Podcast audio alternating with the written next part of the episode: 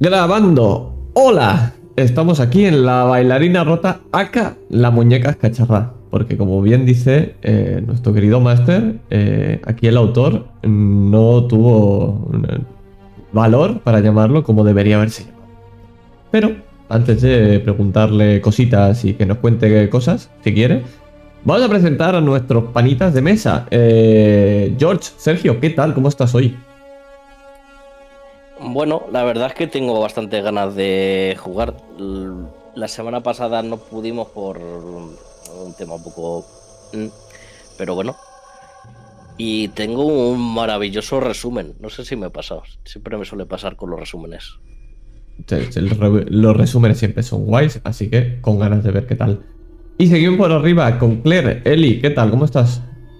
Hola, yo estoy muy bien, muy bien aquí, esta mesa maravillosa que me encantáis todos y todas. ¿Qué más quiero en la vida? Nada más, no me hace falta nada más.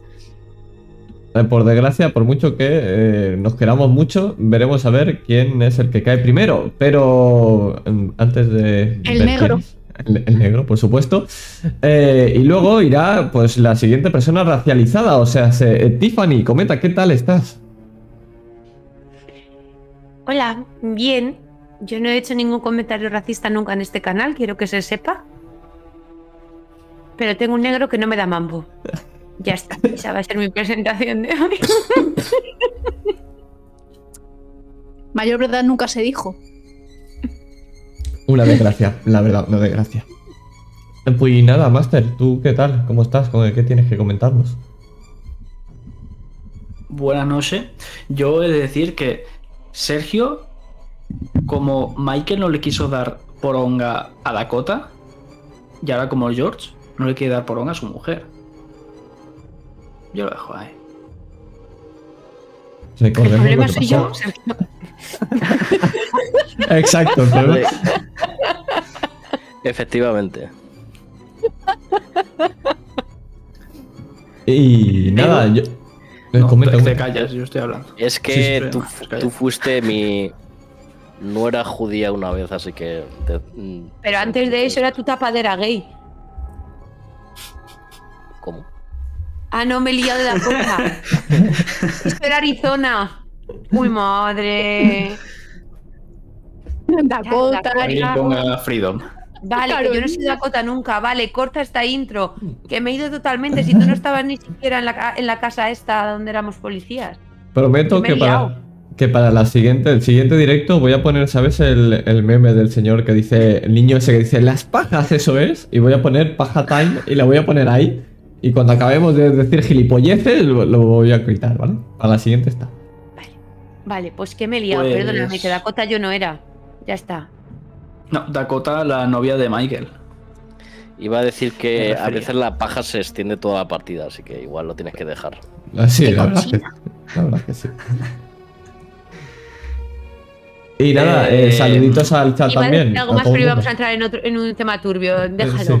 no, no vamos a seguir. Eh, Master, corta, dinos qué, qué, tenemos que hacer. Cuéntanos.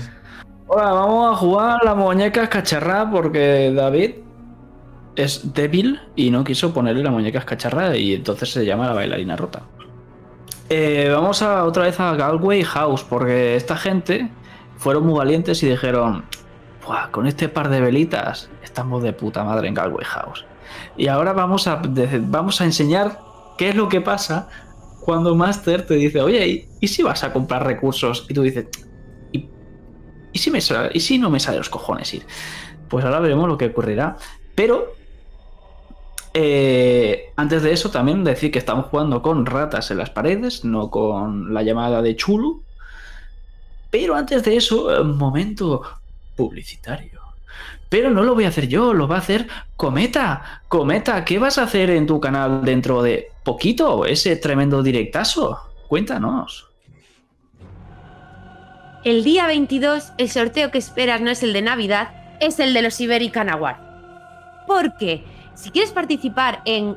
Para poder ganar. Eh, que, me, liado porque no me esperaba este momento publicitario. Si quieres participar para ganar grandes manuales tipo Cyberpunk Red, Em, The Witcher, eh, Onironauta, Liminal, eh, eh, que estará esoterroristas otra vez este año, ¿sabes? Me hizo súper feliz cuando me lo dijo. Eh, em, Renacimiento Haguruma de Sarabel, que ha salido con HT Publisher hace poco, que es una expansión de Savage World. muchas cosas que seguro que se me olvidan. Del refugio. Del refugio tenemos el pack de trueque con folk horror. O sea, hay ahora mismo creo que unos 20 manuales y dos fanzines para sortear que solo por 5 euros, que es lo que cuesta una suscripción a Twitch, puedes eh, entrar en este, en este sorteo. Pero no te tienes que suscribir a Twitch, te tienes que hacer una donación al refugio de animales protectora Hogar de Paz. En mi Twitter tengo fijado el comentario, no hace falta que me sigáis ni nada, ir al hilo y buscar eh, las tres formas de, pago, que hay Bizum, PayPal y transferencia bancaria. Cuando hayáis hecho vuestra donación, me mandáis un batallazo a mí o a Robert, a Iberican, y por cada 5 euros que donéis, entra una vez vuestro nombre en la lista. Es decir, si donas 5, entras una vez. Si donas 10, entras 2. Si donas 15, entras 3. Y así sucesivamente en los múltiplos de 5. Y, como sabéis, pues todo irá íntegramente para, para, los perretes, que además en esta época hace mucho frío en Cuenca y tienen que comprar muchas mantitas y mucho pienso y muchos gastos veterinarios. Y muchas gracias por este espacio publicitario que no me esperaba. Gracias a ti decir que eh, el dinero irá para los perretes, pero todos los manuales, todos sabemos para quién irán. No voy a decirlo porque todos lo sabemos. Luis Montejano, de momento no ha participado, sí que ha donado tres manuales, em, tres aventuras escritas por él, podéis optar a ellas también. Eh, pero Luis Montejano de momento no está dentro de la participación. Mm, si queréis ganar a Luis Montejano en los sorteos del canal de Iberican Gamer, este es el año, porque podéis hacer más donaciones de las que haga Luis Montejano. Ya veréis, como no, no, ha donado, pero le tocará también, ya verás, algo le tocará. Y, además le tocarán sus aventuras. Hay que decir que dentro de lo malo, si no te toca el manual, al menos has ayudado a los perretes, eso que te lleva.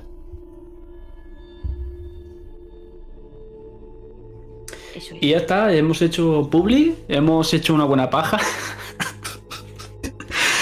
Y... ha, estado bien la paja, la verdad. Ha, estado disfrutona.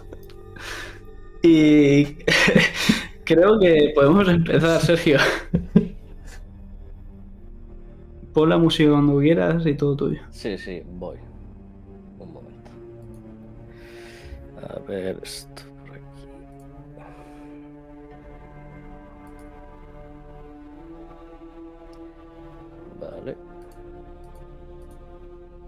¿Dónde se ha ido mi...?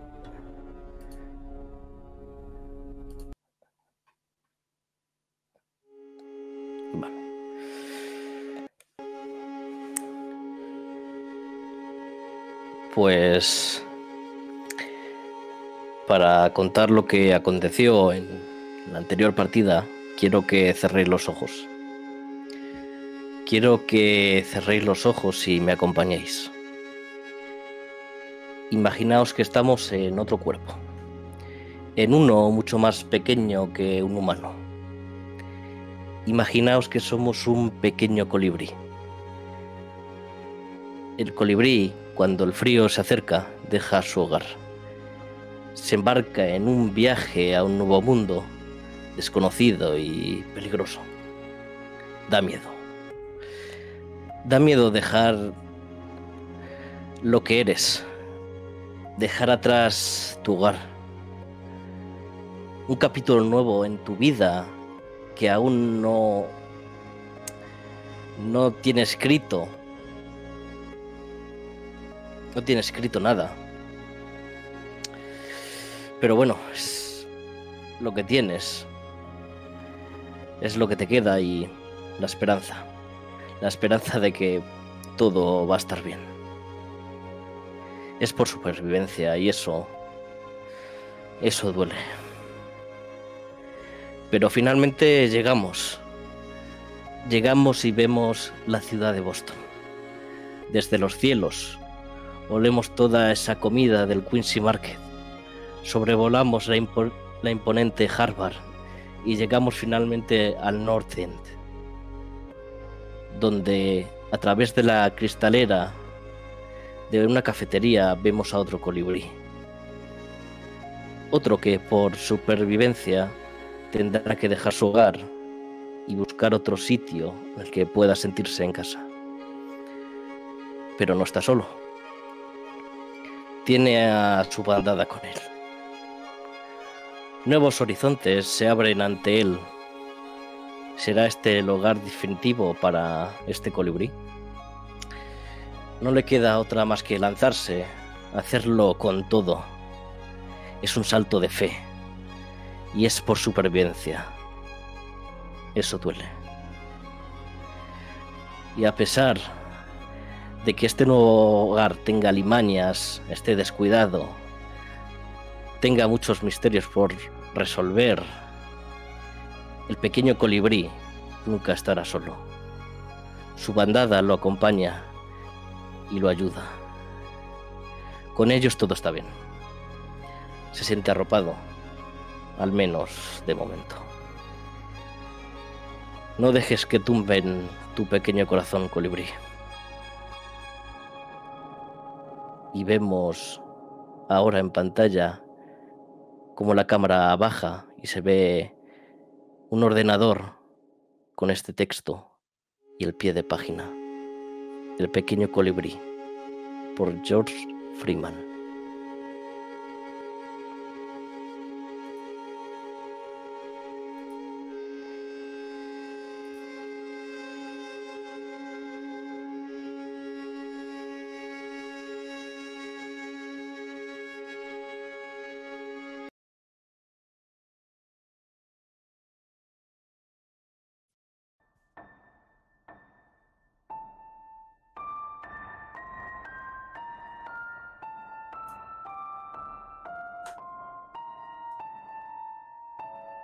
Oscuridad, John.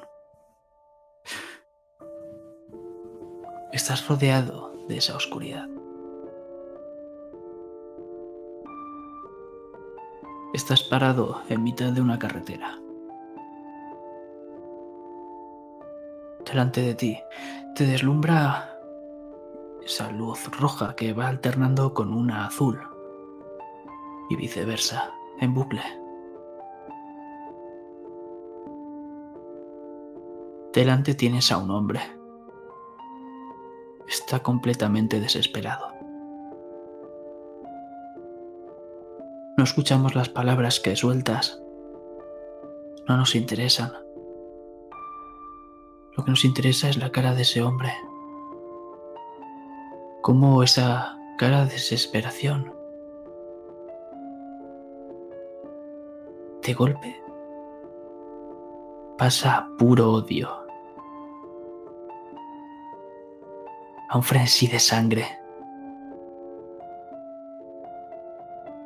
Es que alza su mano y te pega un puñetazo en toda la cara, John. Te tira al suelo.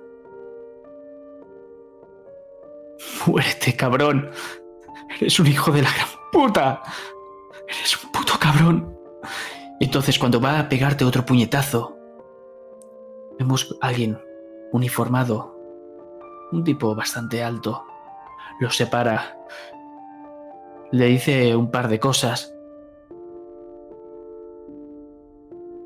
Y también se te queda mirando.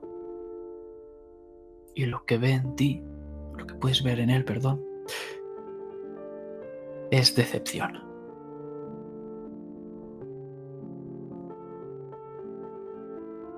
Y entonces, John, sales de esa ensoñación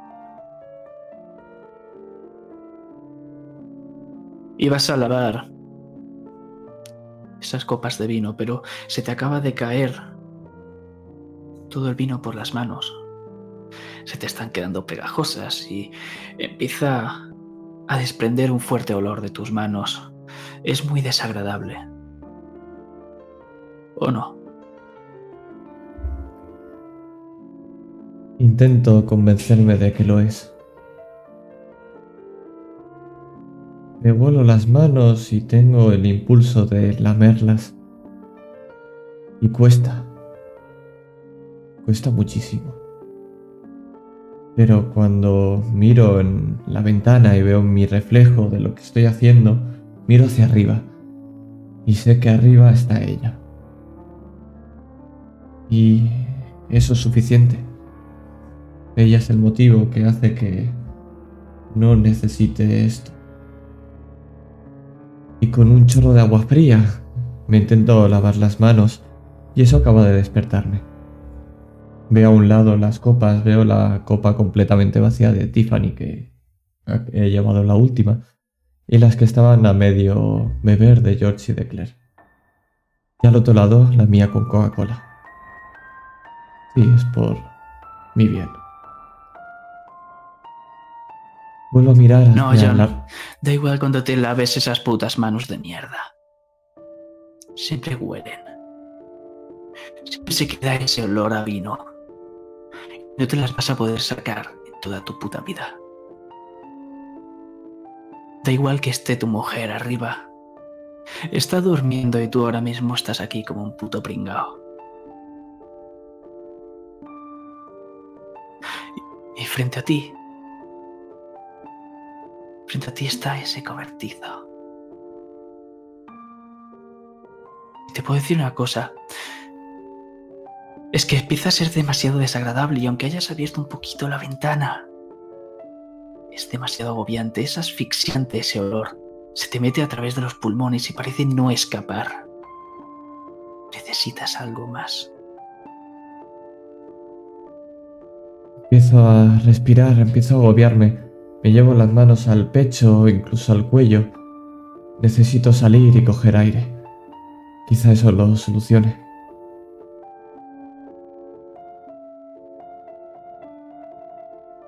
Y salgo. Y es tan fácil.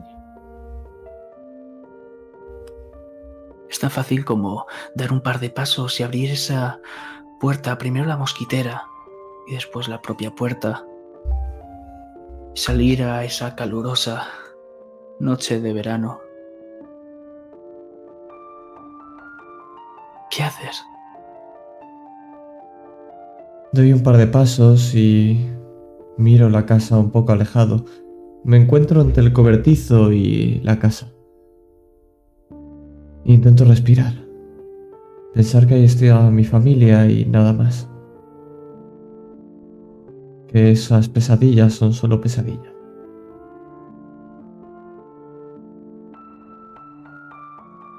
Son imaginaciones tuyas. Sí, lo son. Entonces, pasarán unos minutos hasta que consigas controlar esa respiración tan agitada. Lo escuchas desde, desde detrás de ti es ese sonido dentro del cobertizo metálico. Pero también deben de ser imaginaciones, ¿verdad? ¿Qué es lo que te llama exactamente? Lleva llamándome mucho rato la atención ese cobertizo, pero quizá lo que más me llama la atención es que parece que veo la silueta en una de las ventanas del cobertizo que parece de una botella. Parezco reconocerla, parece una botella de esas caras, de las que pondrías arriba del todo en un bar. Y vuelven a olerme las manos.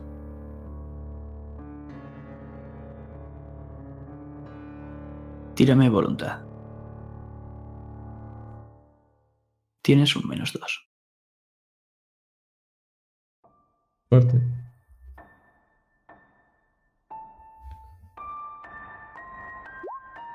Sale un menos dos. Un siete.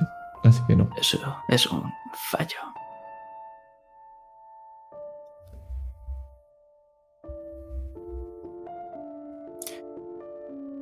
Serán tres de cordura, pero después veremos. Ahora lo importante es que estás viendo esa silueta. Es completamente oscuro y ni siquiera esa luz plateada puedes puede ayudarte a ver qué hay en el interior, salvo esa botella está muy bien definida. Es algo extraño. La reconoces perfectamente. Whisky, Black Oak. Hace mucho que no se fabrican. Está medio llena. Y te llama. Te llama demasiado. ¿Qué es lo que vas a hacer? Pienso qué es lo que voy a hacer y cuando me dé cuenta y decido que no debería entrar ahí, ya estoy abriendo la puerta. Si te parece, lo vamos a ver, pero no desde tu vista. Lo vamos a ver desde dentro.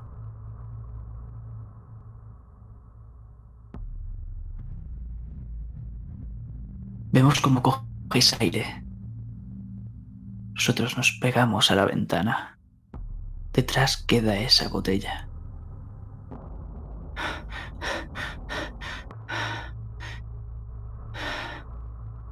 Tu respiración se controla. Vemos cómo te acercas. Entonces nosotros nos vamos escurriendo y le damos un pequeño golpecito a una especie de cadena metálica por el suelo y abres la puerta con ese crujido, rechinando. Entonces nosotros rápidamente subimos volando y nos ponemos en el piso superior, en una esquinita, para no molestarte, por supuesto.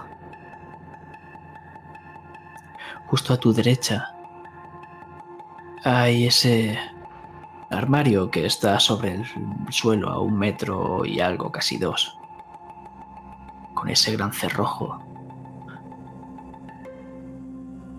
Al fondo, esa escalera de mano que está en el suelo queda al piso superior desde donde te estamos observando.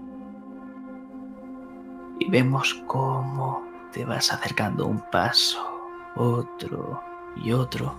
Y a medida que tú te acercas, nosotros vamos acercándonos desde arriba hasta esa mesa de trabajo donde están todas las herramientas excepto una. Pero eso no nos interesa. ¿Qué haces con esa botella? La cojo y no me doy cuenta y, y ya la tengo en la nariz. Vuelo y tiene ese golpe que tiene todos los alcoholes, que al oler parece que solamente hueles a alcohol y te deja ese regusto a madera. Pero para mí es un regusto de tranquilidad. Me dice que con esto voy a estar bien. Que no voy a tener que escuchar lo que escucho cada noche, ni voy a tener que ver lo que veo cada noche. Y cada vez me está convenciendo más. Bajamos. Rápidamente. Uno, dos, tres, cuatro y cinco pasos. ¿Estás alzando la botella? Por supuesto, y estoy viendo como lo he alzado primero para ver cuánto hay y lo estoy moviendo y poco a poco la estoy empezando a inclinar, ahora acercándola a la boca.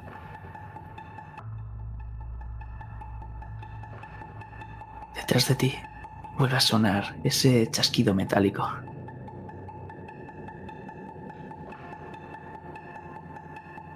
Pero no lo escucho, estoy echándole ese trago y noto como la garganta empieza a quemar. Esta sensación que hace tanto tiempo que no tengo. Y es lo único que siento. No veo, no huelo más que solamente notar ese ardor. Eso es lo que te crees tú. Eso es lo que tu mente siempre te hace. Recordar esa sensación de ardor y ardor y ardor. Pero tus manos están temblando, John. Esa gota todavía no ha caído.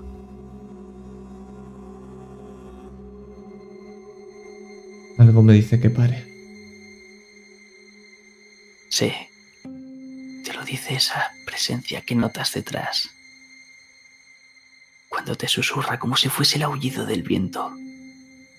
Asesino. Y en ese momento es cuando me asusto, suelto la botella, se cae directamente al suelo, se rompe y me giro. La oscuridad.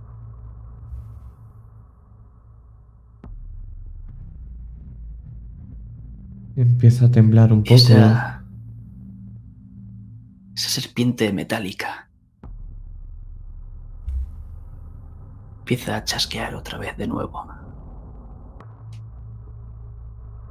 Y ahora con miedo en el cuerpo, lo único que pienso es que tengo que salir de aquí.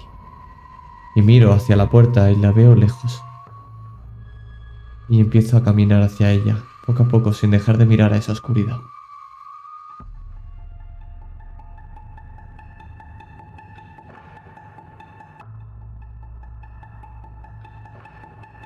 Y consigues. Claro que consigues llegar a la puerta. ¿Por qué no ibas a conseguirlo? Está al lado. No hay nadie más aquí. Excepto... Por... Nah, te lo tienes que estar imaginando. Son tonterías, no me hagas caso. Porque quien sí que lo ha oído ha sido Claire. Claire se ha caído a tu lado. Estabas durmiendo y te ha despertado. Mm. Abro los ojos y parpadeo varias veces, como esperando encontrarme en, en mi casa, en, en Boston, en el apartamento de mamá y, y de primeras, al no reconocer la habitación, me quedo, me quedo consternada. No sé cómo ni cuándo me he quedado dormida y... ¿Dónde estoy? Ah, sí. En la casa. Me incorporo y miro hacia el lado donde haya sonado el ruido que me ha despertado. Es justo... ¿Dónde duermes? ¿A la izquierda o la derecha? Eh, mirando hacia la cama en el lado derecho, lo más cerca de la puerta. Por supuesto. ¿Cómo iba a ser de otro modo? En el otro duerme siempre John. Y a tu lado siempre está ella. Porque sí, se te ha caído el biberón al suelo. Menos mal que no se ha roto. Pero Ahí está. Parece que le ha dado un pequeño golpecito desde su cuna. ¿Eh? Qué cuna? No. Eh, estoy claramente soñando. No, esto no es verdad. Esto es. Esto. Esto es lo que podría haber sido, nunca fue. Me convenzo a mí misma de que lo que estoy viendo es una sombra y sin embargo no sé por qué ya estoy sacando los pies de la cama. Los dedos de los pies rozan el frío suelo y casi que me pongo a cuatro patas para coger el objeto que claramente no debería estar ahí. sigue calentito. El biberón sigue calentito. Lo ha tenido entre sus manos. Aún conserva su calor.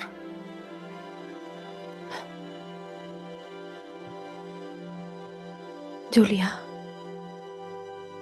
¿Julia? Me incorporo. En pie.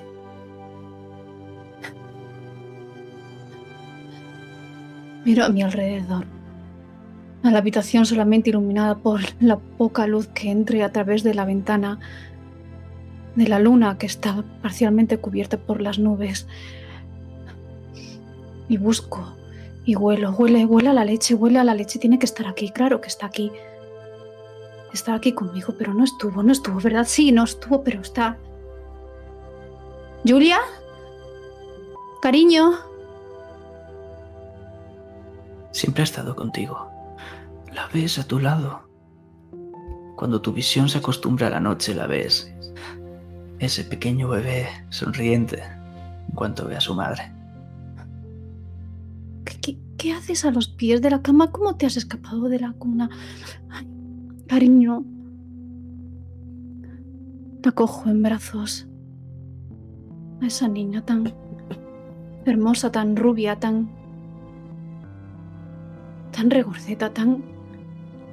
Mía, tan solo mía, solo mía. Solo es mía. Y la aprieto fuerte contra mí. Cierro los ojos y aspiro. Aspiro el olor de su cabello, esa mezcla a leche, a pureza, algo que aún no está marchito.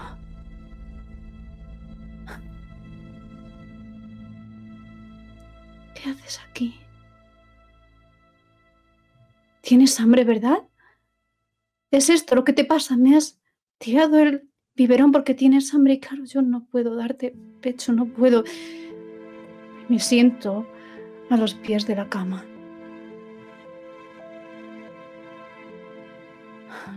Acaricio el rostro. Es lo más bonito que he tenido en la vida. Es más horrible. Es tan horrible. ¿Por qué no llora?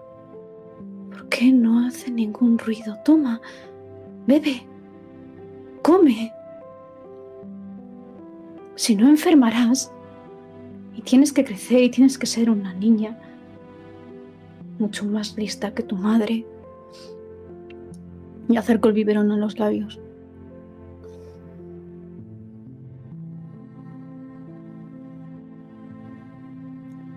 El bebé empieza a juguetear con el biberón, pero se le empieza a caer todo por la comisura de los labios. Es bastante gracioso. Perdón, perdón, perdón. Le limpio.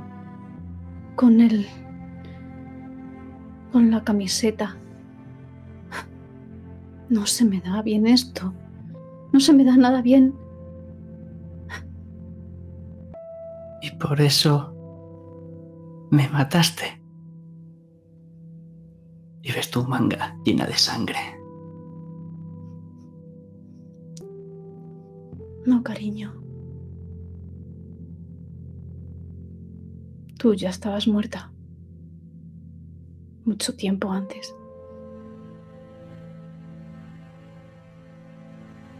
Fuiste tú, amor mío, no yo. Tú te enrollaste en el cordón umbilical, Julia. Fuiste tú. tan hermosa, tan rubia, tan regordeta, con esos ojos tan... tan míos, tan de tu abuela, tan azul, tan morada, tan muerta. Era tan bonita como tú, Claire. Y ese bebé empieza a cambiar su cuerpo. Se vuelve negruzco y empieza a crecer hasta una forma humanoide de un hombre. Se supera mucho la altura y lo reconoces perfectamente. Empieza a acercar su mano por tu cuello. Has sido una chica mala, Claire. Y esta vez tu madre no te va a ayudar. El biberón cae al suelo y rueda se pierde por la puerta entreabierta.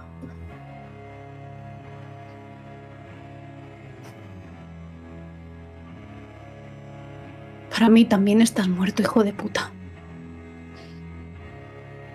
Moriste mucho antes de que hicieras lo que hiciste. Te coge del cuello y empieza a apretar. Para después con un tirón lanzarte fuera de la habitación. Te chocas contra la puerta del lavabo y ésta se abre. Y ves su figura. No es que te saque una cabeza, dos, no. Es que para pasar por ese marco de la puerta, tiene que agacharse.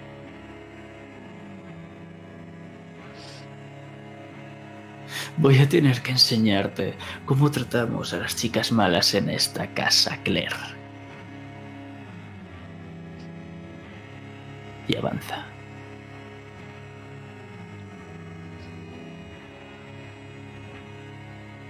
Conozco la coreografía, conozco la coreografía. ¿Qué viene ahora? ¿Qué viene ahora? Benchini, ¿qué viene ahora? Ah, sí. Ya sé lo que viene. Le empujo.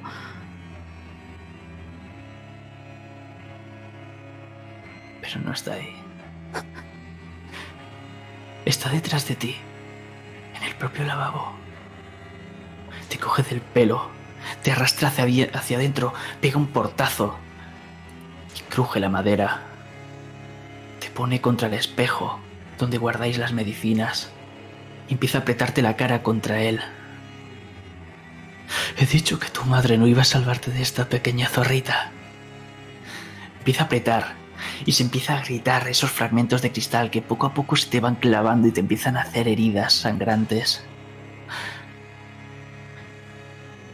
Y es que ese rostro lo reconoces. Es alguien que conoces muy bien, Claire. ¿Quién es?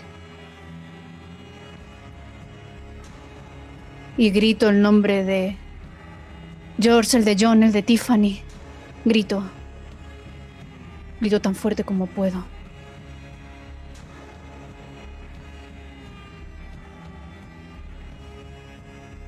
Solo estás tú y él, Claire.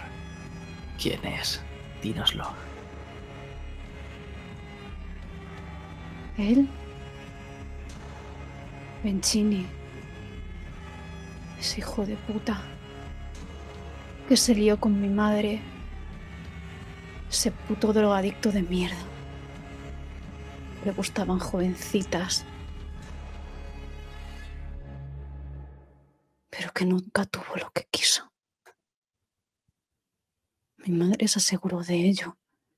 Y yo no, no soy esa niñita, no. No soy esa niñita.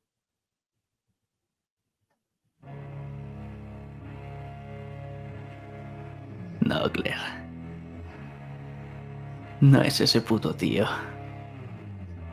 Ahora lo vemos como esa sombra empieza a tornarse en color carne. Y como cuando está ya a punto de hincarse en tus ojos esos fragmentos, lo ves perfectamente. Es John. Y despiertas.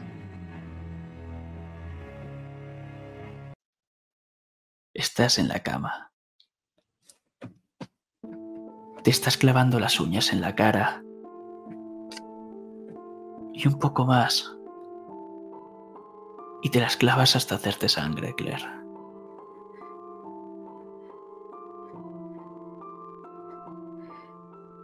Instintivamente toco a la derecha, a mi derecha. John, John.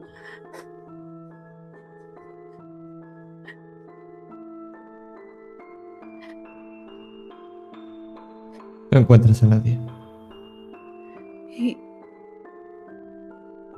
y lo peor es esa sensación cuando sueñas con alguien que conoces y al despertar estás convencida.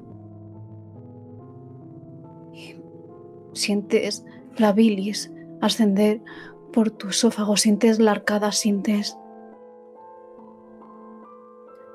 esas ganas de vomitar, las mismas que tuviste cuando eras solo una cría. Pero no es incapaz de hacer eso, yo no sería capaz. Necesito darme agua en la cara, salgo de la habitación. Cuando abres la puerta, encuentras un rostro familiar justo delante. Eh, va todo bien. ¿No puedes dormir? Em, estaba durmiendo. Ya sabes que no duermo mucho, pero quiero decir, eh, estabas gritando como una loca, Claire. Lo siento. Lo siento, tengo. Solo tener pesadillas. Ha sido horrible. Ha sido horrible. ¿Has visto a Eh, John? eh, te pone una mano en el hombro. Ya está, solo era una pesadilla. Eh, no, no he visto a John. Quizás esté abajo. ¿En qué estábamos pensando? Dime. Dime, tú tienes dos dedos de frente, George. ¿Cómo coño hemos acabado aquí? Buena pregunta. O sea, eres, Eso- con- eres consciente de, de el cordón policial, todo. Y, y- y aquí estamos. Ya. Perdón, estoy muy nerviosa. Ha sido una puta pesadilla de mierda. Son cosas que acabarán saliendo a la luz y le pondremos sentido y todas las todas las piezas se encajarán, Claire. Solo necesitas un poco de ayuda. Un cristal se rompe. No cerca, bastante lejos. ¿Qué coño ha sido eso? Parecía un cristal.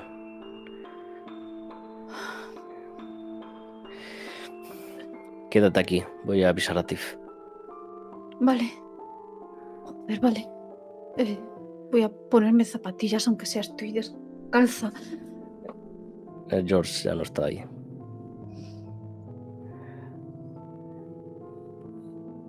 Y Tiffany, notas como te zarandean. Mm, Levanta. Quita. Tiffany, Tiffany. está. Tiffany se ha quitado los pantalones vaqueros como ha podido. Los podemos ver al pie de la cama con una pernera dada la vuelta. Está con esa camiseta blanca y el pelo totalmente despeinada, sin desmaquillar, dejando toda la marca del lápiz de ojos en la almohada y una mueca nada atractiva. Medio rostro pegado en la almohada y cayendo una pequeña baba. Está durmiendo la mona claramente. ¿Qué quieres, George? Déjame. Algo no va bien. Algo no va bien. ¿Qué? Se da la vuelta y te mira Lo ve- con los ojos entreabiertos. Lo ves agitado, ves como las gafas por el sudor están empezando a caérsele por la nariz. Me incorporo. ¿Qué pasa? George, ¿qué, qué ha pasado? No encontramos a John. Y algo se ha roto por ahí. No. Suele ser algo dramático en las novelas. Un mal presagio.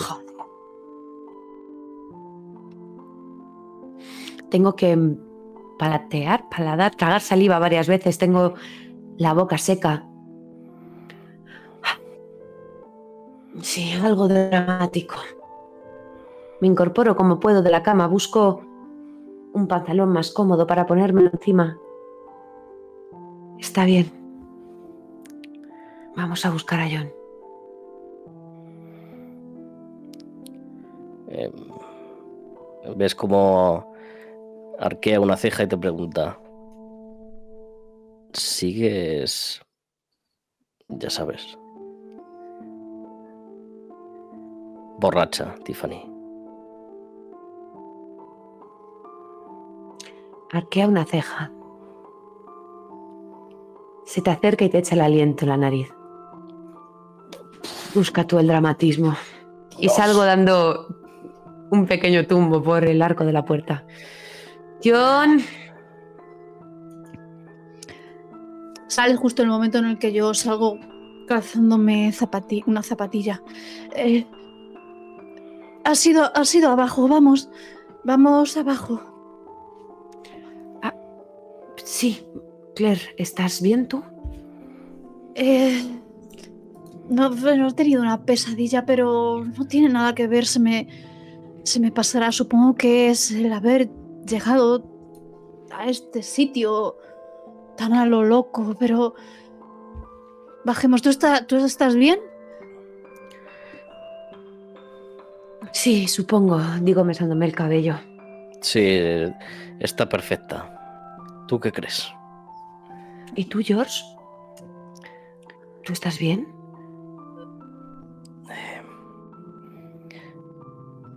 Mm, bueno, quiero decir, eh, esto está un poco de... Vamos. Ves cómo te, rodea con el brazo Tiffany y empieza a llevarte escaleras abajo.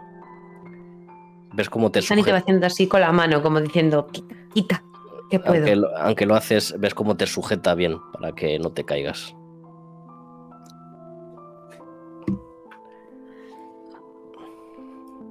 Y voy gritando, John, John, ¿estás ahí? Es fácil verme. Eh, si justo cuando bajáis miráis hacia la cocina, podéis ver como John está en el suelo, sentado, pero en la parte de fuera, justo con la puerta abierta, podéis ver medio del brazo de, John que está sobresaliendo. Está apoyado en la parte de fuera de la casa. Al fondo está el, el granero y está abierto. Em, camino hacia ti con el ceño fruncido. ¿Me ves que estoy frotándome las manos todo el rato contra el pantalón? Y estoy mirando fijamente a esa puerta que es absolutamente negra. Me acerco a ti, pero. Pero no te toco, me quedo de pie, abrazándome a mí misma. Oye, ¿estás bien? Hemos escuchado un ruido de cristales. No podía dormir y necesitaba aire. Creo que he tirado algo dentro. Me parece que... Nada, son tonterías mías. Pero sigo mirando fijamente a esa oscuridad. Como si esperara que algo saliera de ahí y estuviera vigilando para que no saliera. Y poco a poco esa oscuridad va a dar paso al día.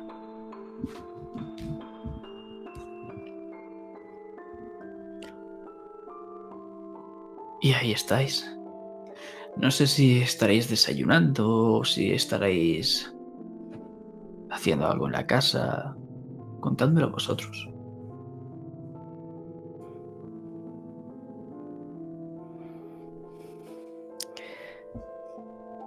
Hay la posibilidad de que John y yo vayamos a comprar mierdas al pueblo. Vale, pues yo se lo voy a proponer. De verás que tengo unas ojeras más marcadas todavía de lo usual.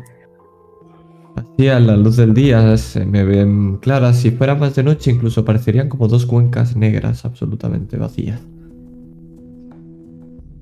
Eh, sí, vamos, me vendrá bien despejarme y así. ¿Conocer el pueblo? Sí, va a ser tu nuevo hogar. No tienes muy buen aspecto, John. No te preocupes, no será la primera noche que me pase sin dormir y tampoco la última. ya sabes, por lo de conducir la ambulancia a los turnos de noche. Ya. Estoy acostumbrado. Eh, será mejor que nos demos prisa a los pueblos. Las tiendas de los pueblos suelen cerrar temprano.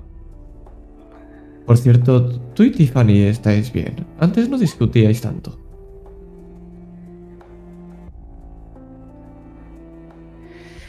Pues yo creo que estamos bien, pero al parecer lo de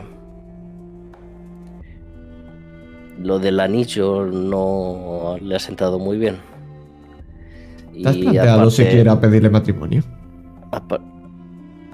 Se te queda mirando y abre mucho los ojos. Eso es algo muy personal, John. No, sí, por supuesto. Pero quizá tendrías que hablarlo con la persona con la que compartes tu vida. Que también es personal.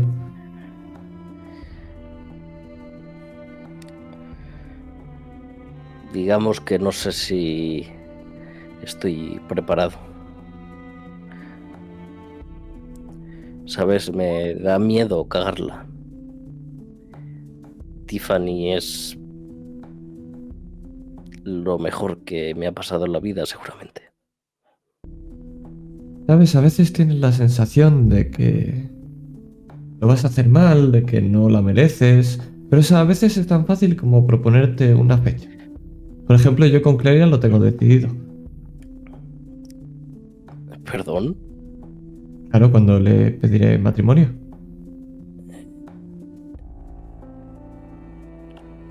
¿Ves cómo George se te queda mirando? A ver, por supuesto no va a ser ahora, que se ha muerto hace nada la madre, luego la abuela, ahora un cambio de casa, no es el momento. Pero una vez esté todo bien, cuentas un par de meses y... Y ya está. Eh, oh, wow, me sorprende, me sorprende. Sí, además que pues con mi edad, cuanto antes empiece. ¿A quién vas a elegir de padrino? ¿Ves cómo te sonríe? Son muy ruidosos estos muchachos, Claire, Tiffany. Los estáis escuchando mientras salen por la puerta, pero ¿qué es lo que hacéis vosotras? Yo estoy sentada en en el sofá desvencijado del, del salón. Imagino que en la mesita estará el termo de café que seguramente ya ni siquiera esté caliente que, que trajo Tiffany anoche entre las muchas provisiones. Y tengo entre mis manos la carta de de mi abuela, ya un poco arrugada. La miro obsesivamente como intentando descifrar un mensaje, algo. Pero solo leo palabras clave. Arrepentirse, debilidad, gloria, caída, véndela, deshazte de ella. Y es que las voces de ellos dos no las aprecias porque es solo ruido. Están demasiado lejos para entenderlas y te sacan de esos pensamientos. Pero hay uno que te viene a la cabeza y quiero saberlo, quiero preguntarte. ¿Qué harías para poder volver a hablar? Bueno, volver a hablar. Hablar con tu abuela. Porque una carta no es lo mismo.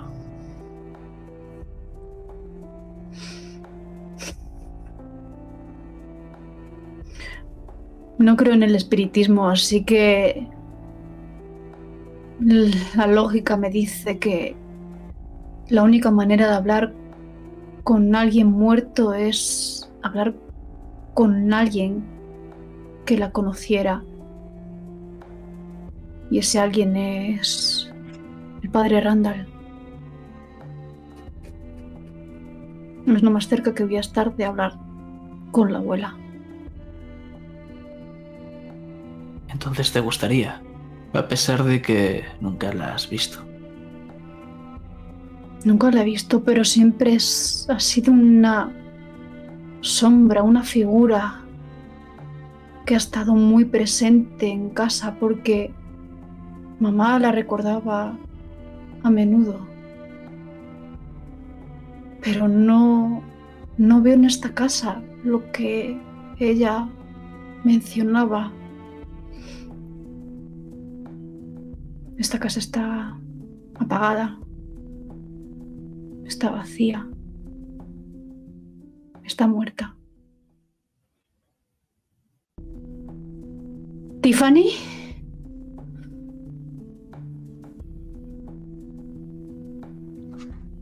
Tiffany está en el piso de arriba. Cuando justo John y George se marchaban, ella salía de esa bañera que ya está totalmente desinfectada. Y podemos verla con una toalla bajo sus hombros, tapando de su busto hasta la mitad superior de sus muslos. Un pelo totalmente liso, mojado, en su espalda que va dejando caer esas pequeñas gotitas desde las puntas. Y ha entrado a su habitación para vestirse y busca una, una pastilla para el tremendo dolor de cabeza del vino peleón de la noche de antes. Rebusca en su neceser. Mierda. Y veo la maleta abierta de George.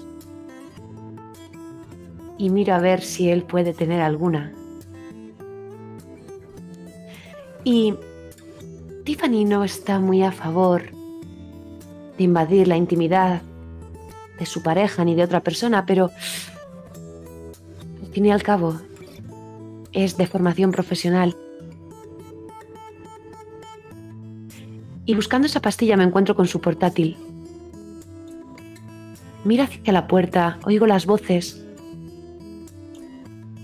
Y por un segundo pienso en lo de anoche, y lo del día anterior y el anterior.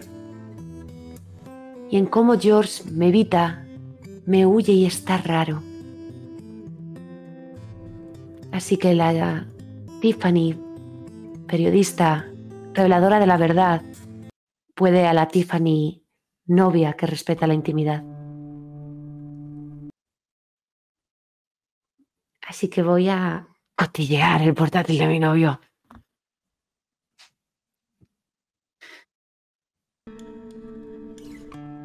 Hay un archivo el cual es frecuentado con bastante asiduidad.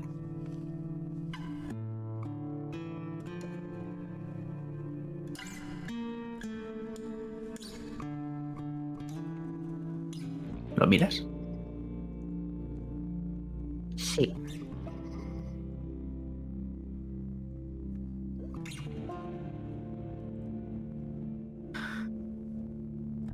Se titula La caída de un héroe. Parece que en algún momento lo escribiría George. No sé si te lo contaría alguna vez o no. Pero lo ves, empiezas a leerlo y nosotros no lo imaginamos con varias imágenes que pasan por nuestra cabeza. Es un pequeño George Está en un hospital y su padre está postrado en la cama. Moretones en todo su rostro. Sangre. El labio partido. Y su frente está vendada. Su padre, que siempre ha sido una buena persona y nunca ha matado a una mosca menos ha levantado la mano a alguien o un profesor que sus alumnos lo apreciaban. Y la madre de George que lo quiere un montón. Y aún así, le tocó a él. Le tocó ese puto día. A partir de ese día, el padre de George Nunca más volvió a andar por la calle con la cabeza alta. Siempre con la cabeza gacha.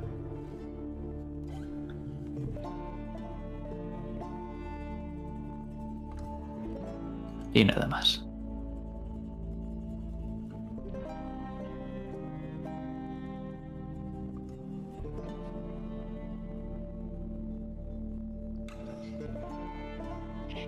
Lo demás que hay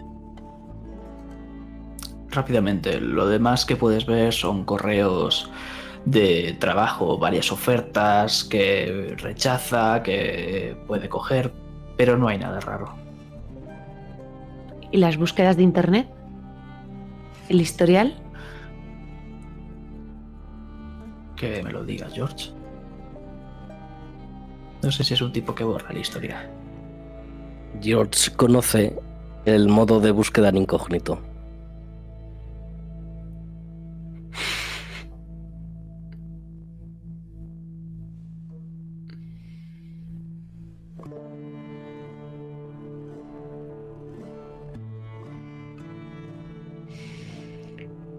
Cierro. Mm, cierro el portátil. y me quedo pensando en ese archivo, en ese boceto de novela.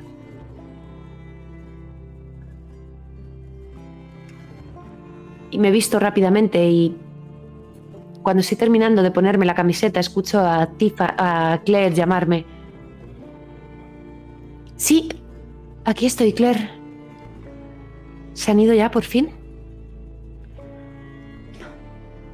Asomo la cabeza desde el sofá hasta las escaleras que me imagino que estás bajando por ellas.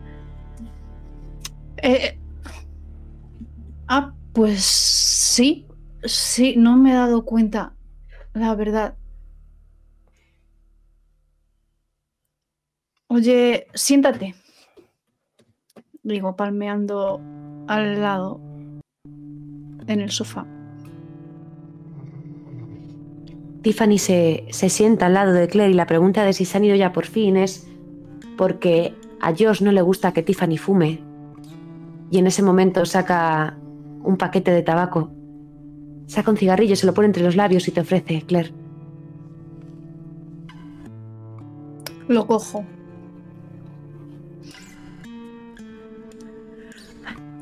Pensaba que nunca se irían. Joder. ¿Qué te ocurre, Claire? ¿Estás seria?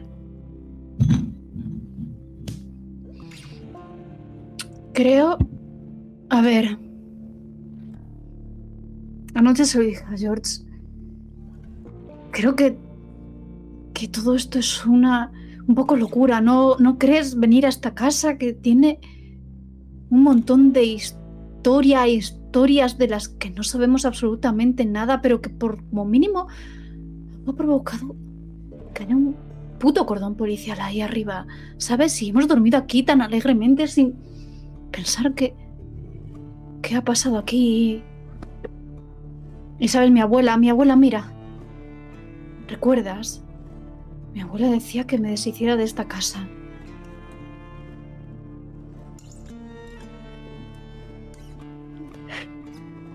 Creo que necesito aire fresco, Tiff. Vayamos a dar una vuelta.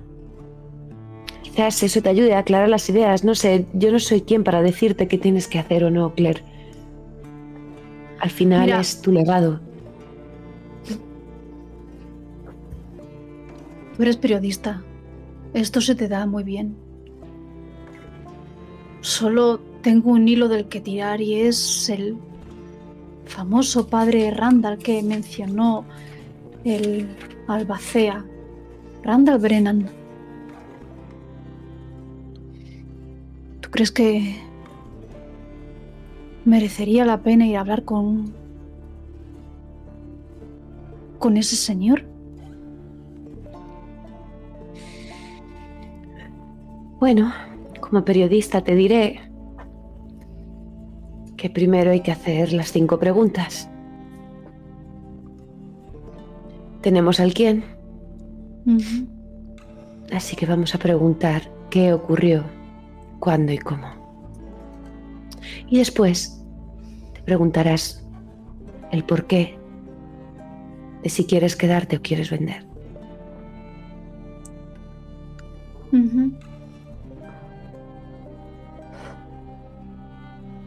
Vale. Pero primero vamos a hablar tú y yo un momento. Porque no estás bien. No hace falta ser muy espabilado para darse cuenta de que algo está pasando. Y necesito que que confíes en mí. Joder, me, la verdad es que me vendría muy bien que alguien me hablara de sus problemas en lugar de que yo y los míos sean los protagonistas de absolutamente todo, ¿sabes? ves cómo Tiffany se está riendo de una manera irónica. ¿Quieres que te cuente mi mierda, Claire? Por favor. Me vendría muy bien que me contaras tu mierda.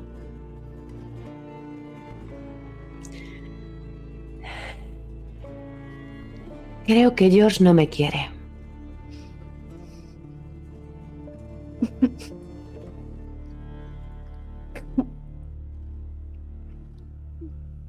Iba a decir la típica frase de mierda de claro que te quiere, pero prefiero preguntarte por qué crees que eso es así.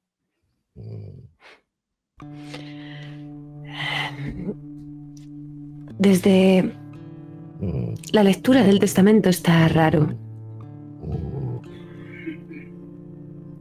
No sé qué cojones le pasa. No me lo quiere contar. No quiere besarme, no quiere acercarse a mí siquiera. Y... Bueno, sí, eso como resumen podría estar bien. Pero... George siempre ha sido un poco rarito. ¿No? Es decir, no bueno. debería sorprenderte, quizás está en una fase, no lo sé, ¿le has preguntado?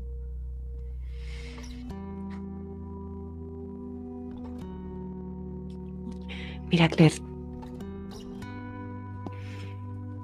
te voy a ser sincera. Por favor. Cuando te dio anoche el anillo de su familia.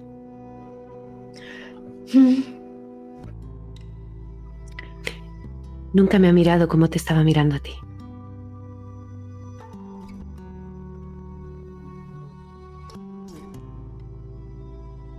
¿Qué quieres decir exactamente, Tiff? Porque yo no veo que George me mire de ninguna manera, ¿sabes? No. Tiffany se levanta, se lleva las manos a la cabeza. No lo sé, Claire, no lo sé, perdona, no. Joder, no sé, cuando va a la cafetería a escribir y habla contigo, me da la sensación de que tiene más confianza para contarte ciertas cosas que para contármelas a mí. No se sale con lo del puto anillo de su familia que yo no sabía ni que existía. Y te lo da a ti. Que yo no estoy diciendo que tú tengas la culpa, ni mucho menos, pero... Joder, es evidente. Hasta John se dio cuenta. Me incorporo. Me pongo enfrente de ti. Deposito ambas manos sobre tus hombros. Tienes razón. Lo del anillo fue una cagada. Eso no te lo discuto. Pero ¿qué iba a hacer? Yo me... Hablas de una reliquia familiar, de gente que viaja, Bueno, no es él, es. Es extraño. Estaba muy. Estaba raro, estaba más raro de lo normal. Quizá deberías hablar con él, preguntarle qué. qué, qué le pasa. Si quisiese hablar. Porque esa es otra. No me juzgues por lo que te voy a decir ahora mismo, ¿vale? Pero Acabo de ver en su portátil un documento que habla de su padre, de algo que le ocurrió. Algo de lo que ni siquiera me ha hablado en todo este tiempo. No sé si es parte de la ficción, si es parte de la realidad, si quizás es eso lo que cojones le pasa porque mañana se cumplen 16 años de ese día que habla metafóricamente y que no logra entender. Entiendo. Pues yo Quizá... Yo no lo entiendo, Claire. Se pone a reír de manera nerviosa. Tiffany es una mujer a la que no le cuesta aceptar los, los, sentimientos de los demás, pero los suyos, los suyos como que le ponen nerviosa. Quizás haya sido por la vida que ha tenido que pasar o por su deformación profesional, pero cuando la abrazas, todo lo contrario que en la lectura del testamento, que la viste que empatizaba contigo totalmente, está como tensa, rígida. Ah, lo siento, Claire, joder, no. No quería echarte más mierda después de lo que estás pasando todos estos días, pero. Tú has preguntado. Bueno. Ayer tú dijiste que estabas para mí y es 100% recíproco. Y te entiendo, entiendo, entiendo que tengas dudas, entiendo que estés molesta. Sí, desde fuera todo es muy raro, pero si mañana hace 16 años de algo importante que le, que le ocurrió a George, si fuera él yo quizá estaría rara también. Y Tiff, digo, apartándome, mirándote a los ojos. Todos tenemos secretos. ¿Tú tienes algún secreto con John? ¿Secreto que te marcase tanto que acabases escribiendo algo sobre ello? Peor. Mucho peor que eso. Un secreto del que nunca voy a ser capaz de escribir ni hablar.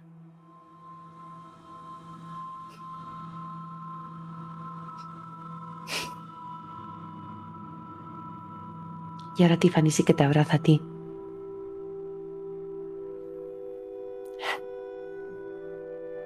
Venga. Que voy a enseñarte tu nueva Hoy voy a enseñarte tu nueva profesión. Vamos a descubrir cosas.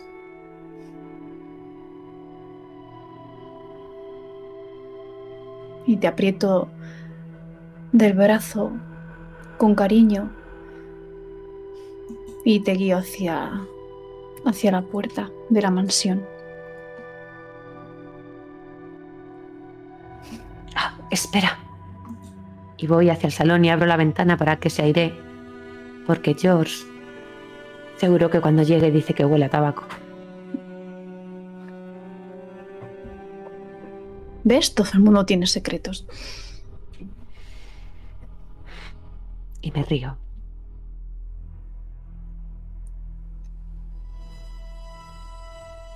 Y cuando abres la puerta, nosotros abrimos otra. Pero... ¿Qué es lo que estáis buscando exactamente, John? George? Supongo que... Comida, linternas, utensilios para el hogar, cosas útiles para empezar de cero. Compramos muchas latas de conserva porque de momento no hay electricidad y todo se pondría en mal estado en un día o dos.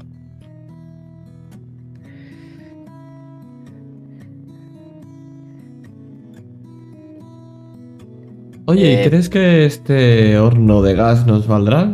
Ya sabes, para calentar hasta que tengamos gas nosotros. O electricidad.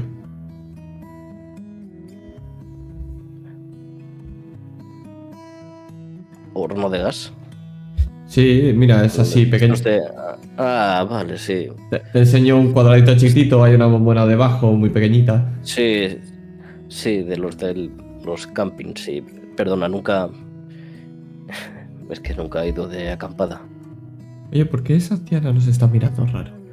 Te señalo en el pasillo de la derecha como hay una mujer que está eh, muy, muy, muy, muy vieja, pelo blanco, muchas arrugas y que está como así mirando de reojo y cuando te lo digo se aparta otra vez. es, que, estáis en los almacenes Green. Y en los almacenes Green los regentan esa ancianita que ahora vuelve a hacer su ganchillo y el tipo que vemos en el mostrador, un tipo sin pelo y con cara de pocos amigos. No hay comida per se, porque esto es un pueblucho asqueroso, por lo que aquí sí que hay cosas como las que habéis venido a comprar de utensilios y demás. Es un almacén modesto, no hay mucho, no es muy grande, pero es para salir del paso. ¿Tú has ido de acampada alguna vez? Sí, un par de veces. La verdad es que hace tiempo que no. Se me daba muy bien encender esto de pequeño. ¿Tú sabes los desodorantes y los mecheros? No suele ser muy buena idea. Pero sí divertido. Bueno, si quieres quemar tu nueva casa, adelante. No, creo que mejor con. Y cojo un paquete de cerillas y me dirijo con las cerillas y, y la bombona al, mostrador. A hablar con el hombre con cara que nos mira mal. ¡Edward! Creo que ha venido Elizabeth. El tipo os mira de arriba abajo. Me temo que no, cariño. Em, casi. Eh, ¿Estás seguro?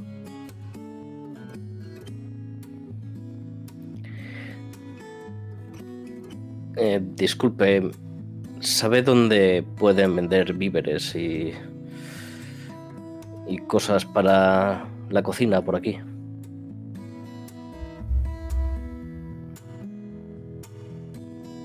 Hay una tiendita fuera eh, del pueblo prácticamente. Pero si queréis comer, os recomiendo por aquí un restaurante.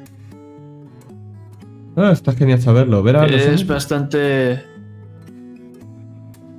Oh, dígame, joven. No, estaba comentando lo que, que somos los nuevos vecinos, nos hemos mudado aquí, así que ¿cómo es el restaurante? Es el restaurante Pub Maple. Es un nombre un poco gracioso y ridículo. ¿Eh, ¿Como Pero está bien. Sí, efectivamente. Es el que tengo al lado de casa. Hacen. Al lado de casa. Sí, al lado de casa. Al lado de la casa Galway. La casa Galway. Ah. Vaya. ¿Y por qué están viviendo ahí? No suena como que... Bueno, se ve que no sé si conocerá a la Diana que era la dueña, pero descansa en paz, ha fallecido y ahora se le ha quedado su nieta. Son malas noticias. Por cierto, usted eh, imagino que tiene que conocer a la abuela, ¿no? A la... A, Jane, Jane, Jane, Galway John. Se llamaba Jane. Tiene que conocer a Jane, ¿verdad? Es que no la hemos conocido y imagino que su nieta querrá saber un poco cómo era y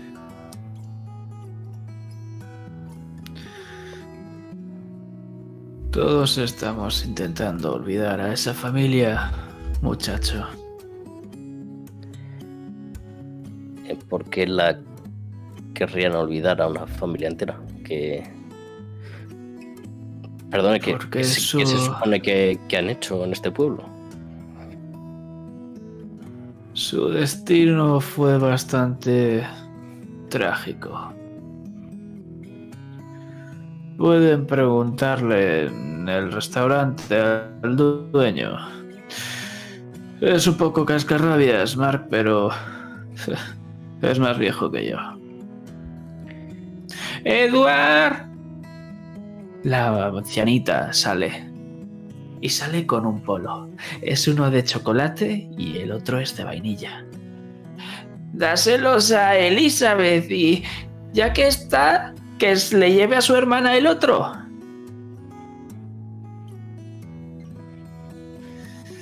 Cariño, no está Elizabeth. Vuelve dentro.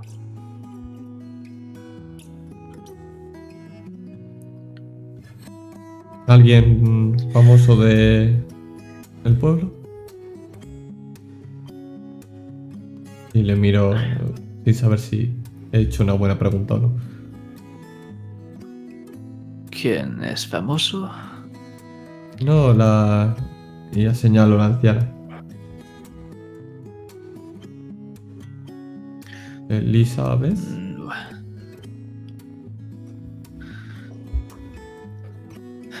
eh, hable mejor con Mark. Eh, vale, eh, disculpa si le he molestado con la pregunta. vamos al restaurante, George. Eh, sí, coge, coge eso de ahí. Ves cómo te da una bolsa que pesa bastante, con un montón de utensilios de camping. La cojo y la cargo sin problema.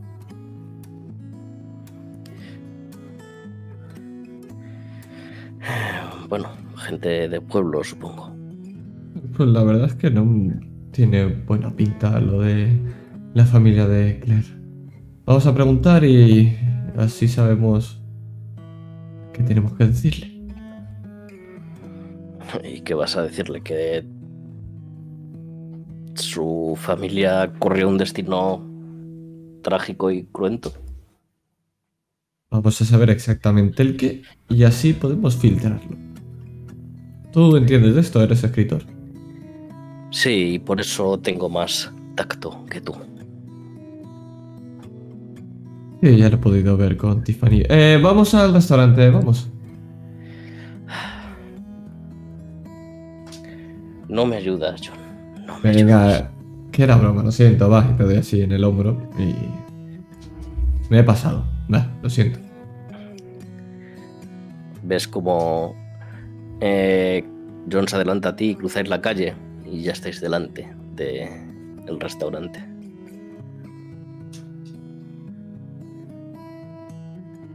Se escucha el clink, clink, clink, ese cuando abro la puerta.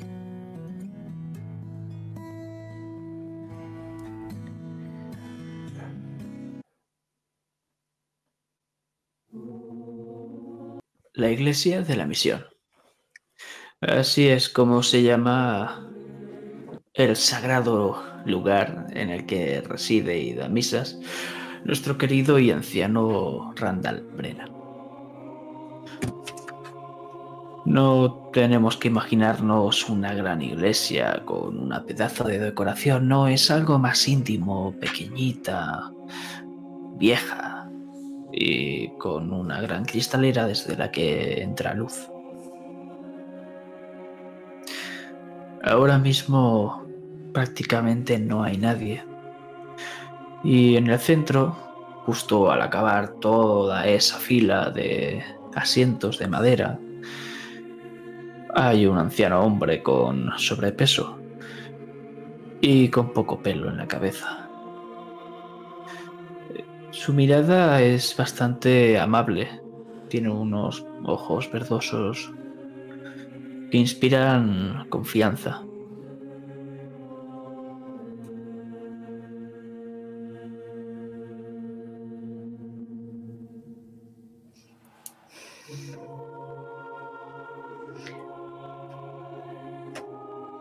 Avanzo por el pasillo central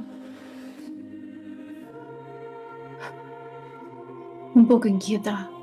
No me gustan las iglesias. Aquí ha muerto gente, aquí hay mucha historia sin contar. Y además apesta esa mezcla de incienso y velas a medio quemar que te embarga la mente. No me gustan las iglesias. Y Tiffany, tú lo notas porque como que intento quedarme detrás de ti, a sabiendas de que soy yo quien debe dirigirse al padre Brennan.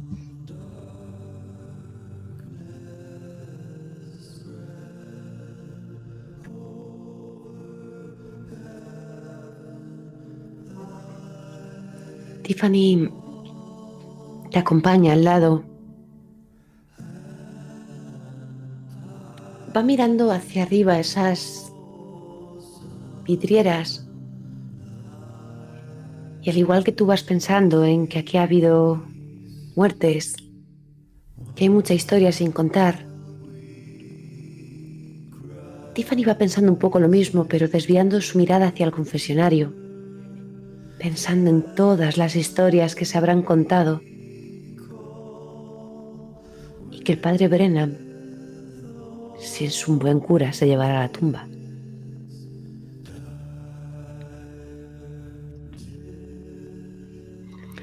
Así que llegamos hasta el banco que está justo detrás de donde se encuentra el padre Randall. Y carraspeo. Tranquila, Claire. Tranquila.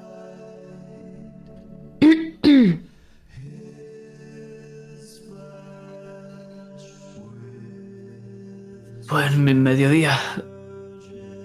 Disculpa, no os había visto. ¿Es usted el padre Brennan? Y hago esa pregunta sin mirar el mismo directamente. Tengo la mirada que viste caza. En, en ese Cristo crucificado que hay en el altar. Con ese gesto moribundo. Eh, soy soy Claire Galway. Padre, creo que usted conoció a mi abuela. Oh, muchacha. No sabes cuánto lo siento. Efectivamente conocí a Jane. Era una buena amiga.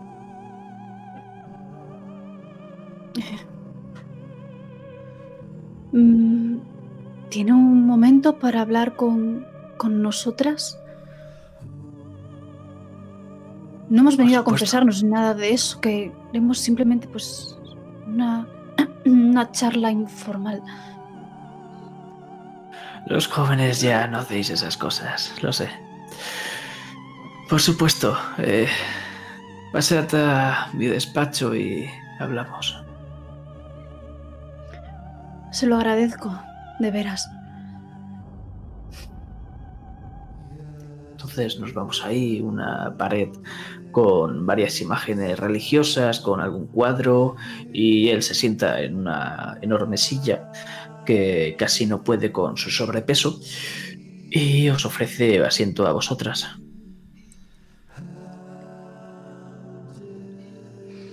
Tomo asiento, rascando nerviosa la silla con las uñas. Verá, padre Brennan, la cuestión es que yo nunca conocí a mi abuela y de la noche a la mañana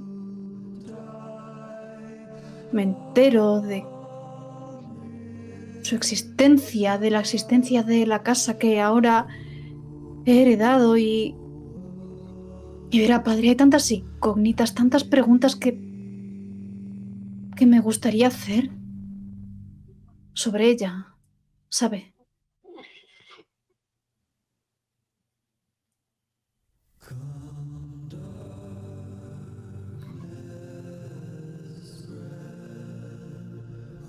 Lo primero que debo decir sobre su familia es que en algún momento fue feliz. Pero una gran parte de su vida solo hubo tristeza.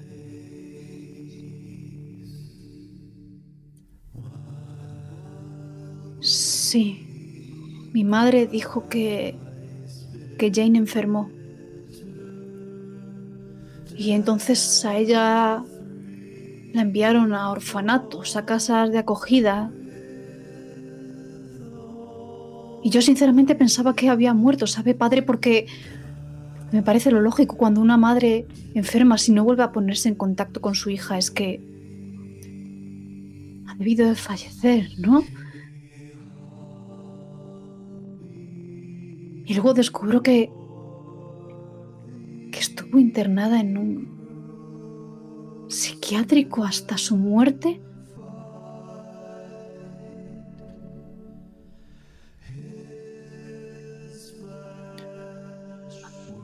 La tragedia los asoló hasta tal punto que quebró la mente y el espíritu de Jane.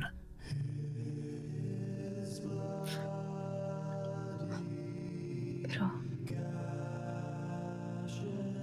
Pero qué tragedia, qué tragedia, padre. ¿Qué clase de suceso tuvo lugar para que... para que Jane acabara en un sanatorio y me dijera que me deshiciese de esa casa. Para que mi madre ni siquiera hablara de, de su infancia. La muerte de su hermano.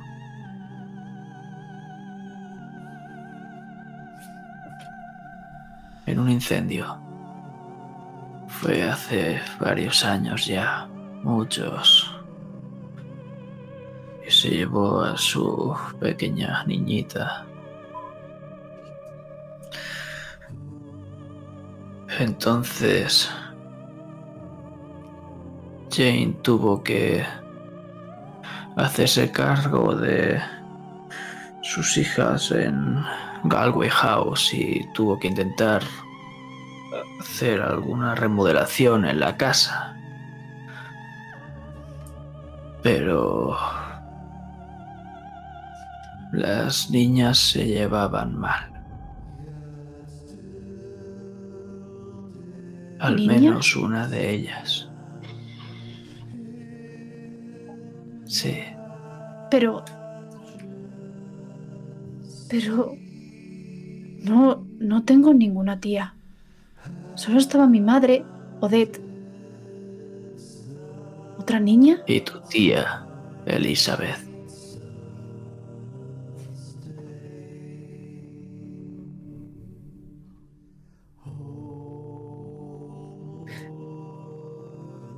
Yo no quiero hablar mal de Jane. Claire, créeme. Pero tengo la sospecha de que Jane maltrataba a Elizabeth. La pobre niña tenía por su cuerpecito varios moretones.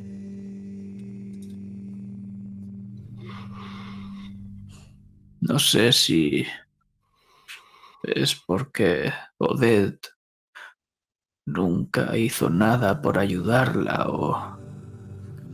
No, no pudo habérselo hecho. Ella era pequeña. Debió ser Jane. Pero, ¿qué pasó con Elizabeth? ¿Dónde está?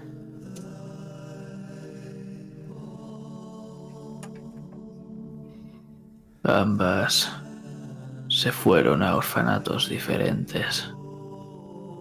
Y Elizabeth desapareció sin dejar rastro. Nunca más supe de ella. Y Odette. Bueno.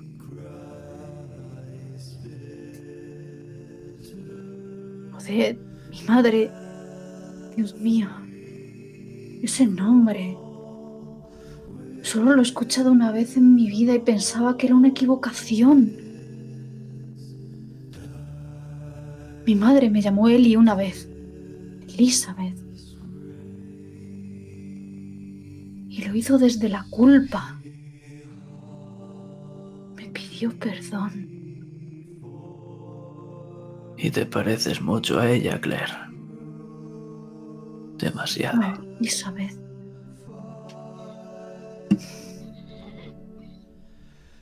Todo esto llevó a tu abuela la locura.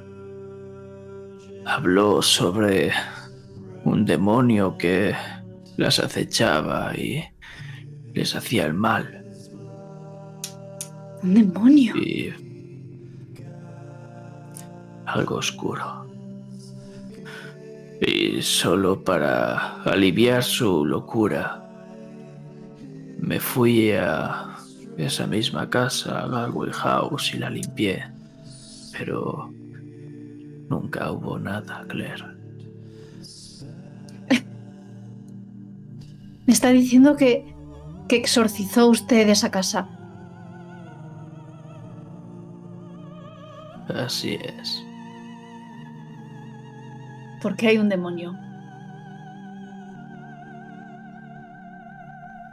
No, Claire. Porque Jane necesitaba que hubiese un demonio.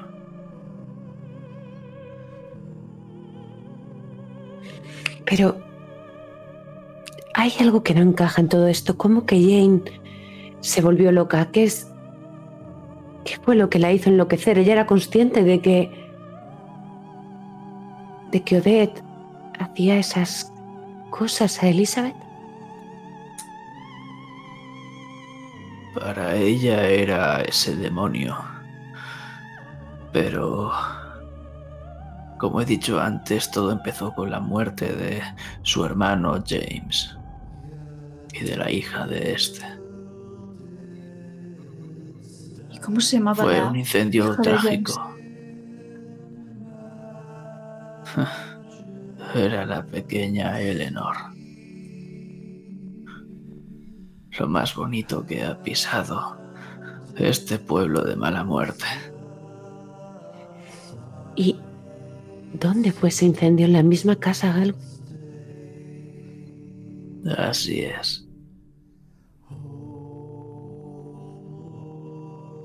¿Y sabe dónde exactamente? Porque no hemos visto restos de ningún incendio.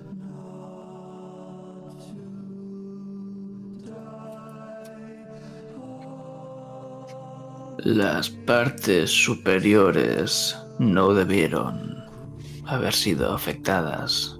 Los bomberos llegaron deprisa. Pero la parte de abajo estaba más perjudicada por lo que tengo entendido.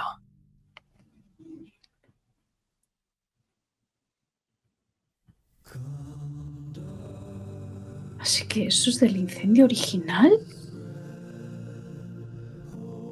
Y vivieron en esa casa incluso... ¿Cuándo fue el incendio? Porque si no recuerdo mal, el albacea nos dijo que tu abuela en el 92 fue cuando se fue, cuando internó en el manicomio. No, con 92 años, a lo mejor, y me he liado yo. Hace 30, 30 años lleva sin tocarse la casa.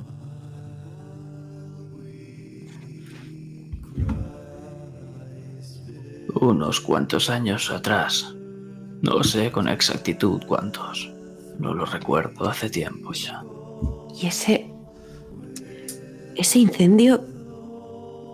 ¿Solamente vivían aquí James y Eleanor? ¿Se sabe algo más de ese incendio? ¿Qué es lo que pudo originarlo? ¿Y la madre de Eleanor? ¿Qué fue de ella?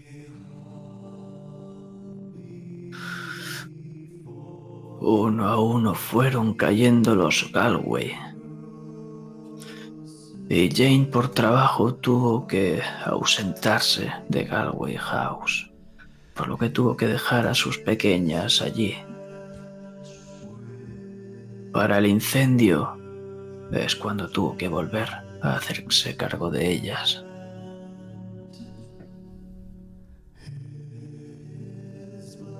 O sea que Odette y Elizabeth también presenciaron ese incendio.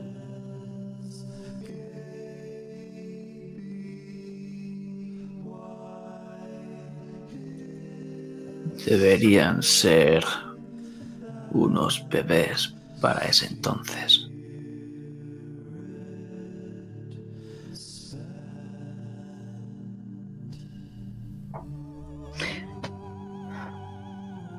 ¿No te resulta raro, Claire, que tu madre no te contase nada?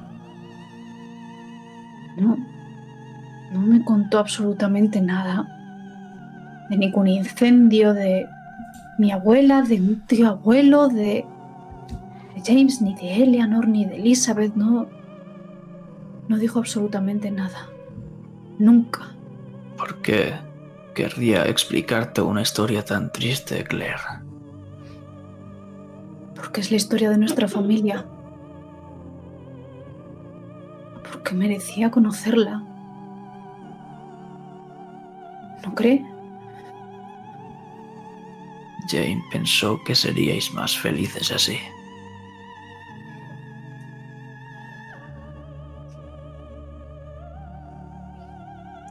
Las madres tienen esa costumbre de tomar decisiones pensando en el bien de sus hijos y equivocarse. ¿Y por qué Jane, la abuela, no quería que la enterraran en el cementerio familiar?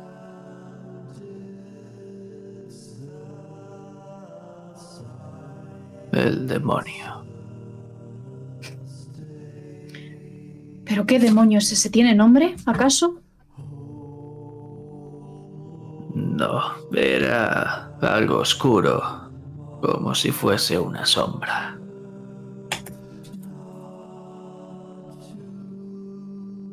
Oscuro, oscuro.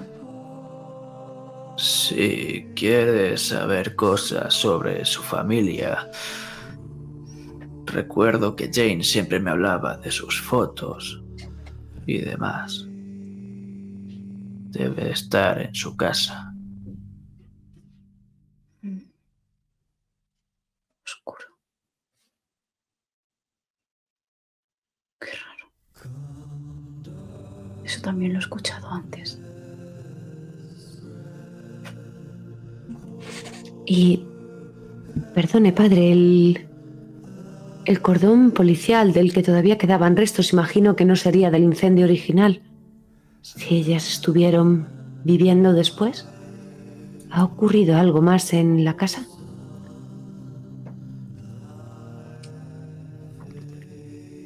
Me temo que sí, querida. Aprieto la mano de Claire, como diciendo, agárrate que vienen curvas.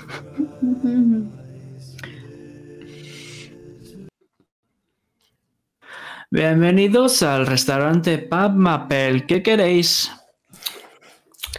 Está mascando chicles. Uh, chica bastante estúpida al parecer, con una chapita que pone allí. Lleva una coleta. Y el uniforme. Oh, hola, estamos buscando al dueño de este local.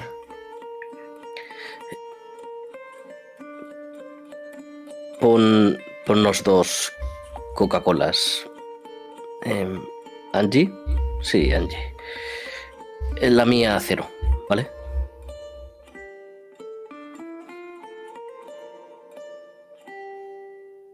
Te sonríe y... No es para ser amable, George. Dos Coca-Colitas. ¿Algo más? Eh, eh, sí, lo de el dueño del local está aquí. Querríamos hablar con él.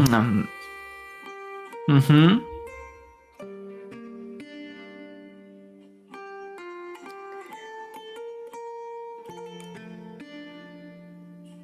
um. ¿Algo más? No solamente eso. Coca-Colas y el dueño del local. Estupendo, ahora mismo. ¿Qué pasa a esta? Es todo, uno- todo un encanto, ¿verdad? Seguro que este se convierte en tu, tu bar de confianza. Eh, sí, sí. No, si es que tiene que dar gusto que te atienda Angie todos los días.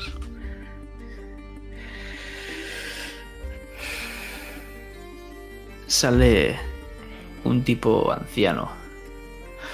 Mucho más que si hubiésemos ahora mismo a Randall Brennan, que no es el caso. El tipo lleva una gorra, una plaquita bastante sucia y llena de mugre que pone Mark. Y lleva dos Coca-Colas en la mano. Las pone con fuerza sobre la mesa. Dos Coca-Colitas. Una cero. Esa es para él. Eh, Marca, buena, disculpa que mm, tratemos así, de sopetón. Yo soy John y él es George, el del acero. Sí. Hemos preguntado en los almacenes y me han dicho que podríais darnos un poco más de información. Nos acabamos de mudar aquí, en la casa Galway. Galway. Galway, perdón. La casa Galway. Y claro, eh, nos han dicho que preguntemos aquí por la casa, por cosas que han pasado y... Que tú eres el que tiene más información. La casa de los rituales. Eh, rituales. Y miro a... Sí, satánicos. Eh, ¿Qué rituales satánicos, Angie? ¿No os habéis enterado? Eh, Hace 10 años, el 23, vinieron unos chavales y hicieron no sé qué movida y... Uf, bueno, pero. Angie. Eh, era una. Vete a la cocina y. Prepara un par de Coca-Colitas más. Mm, vale. Pero. Em, eran. Eran unos chicos. Sería una chiquillada. Una gamberrada. En eso estamos de acuerdo. Es... Hace 10 años. Unos gilipollas hacían lo típico de adolescentes y fumaron y bebieron y lo típico. Esa casa por entonces estaba abandonada, ¿vale? Y se ve que a uno de los chavales, una estrella que iba a convertirse en algo de fútbol o ya que sé qué mierda, pues estaba un poco tocado y violó a una tía. No sé.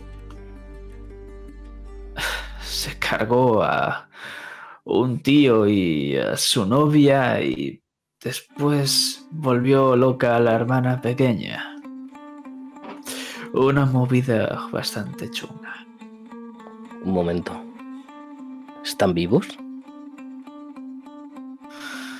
La niña está ingresada y el chaval en la cárcel. Y no esperes que salga pronto.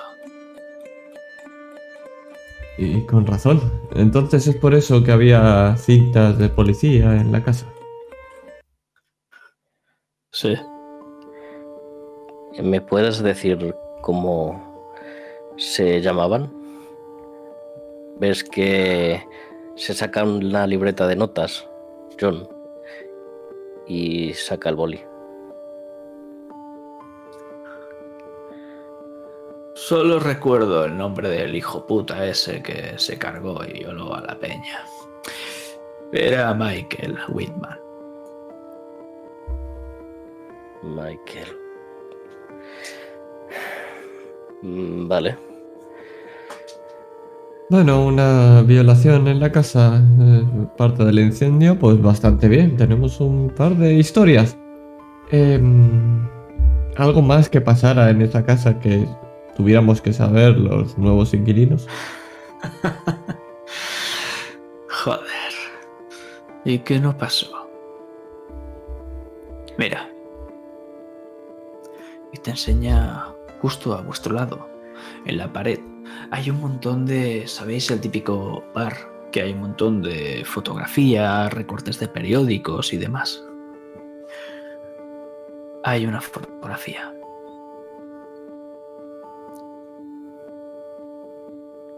En ella se ve una fundición, un montón de trabajadores y a la cabeza los dueños. 1925. Fundiciones Galway. La joya próspera de Stockbridge.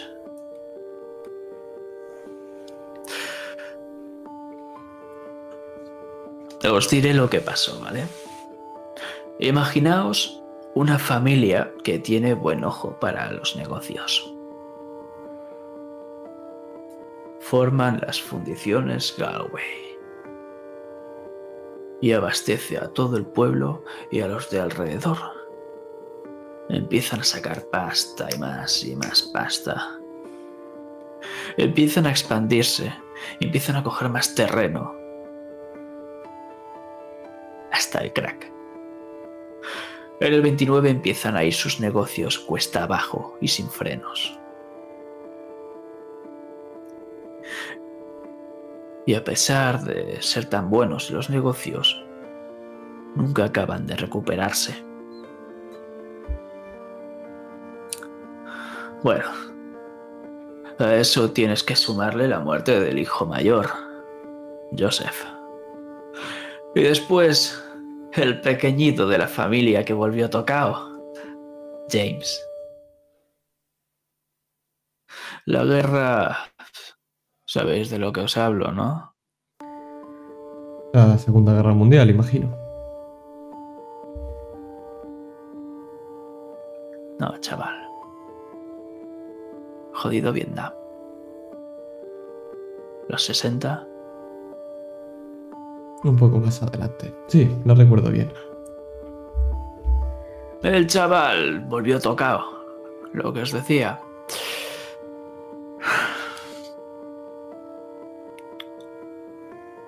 Tuve que echarlo más de una vez.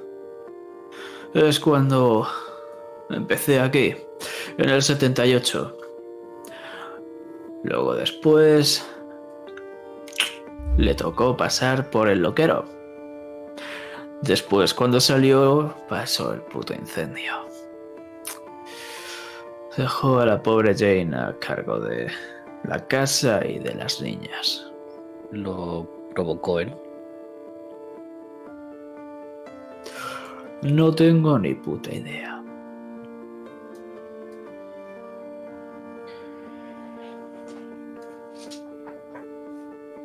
¿Qué pasó con Jane después de que pasara todo esto con las niñas? Las niñas las mandaron a saber dónde y Jane la metieron al loquero donde fue su hermano.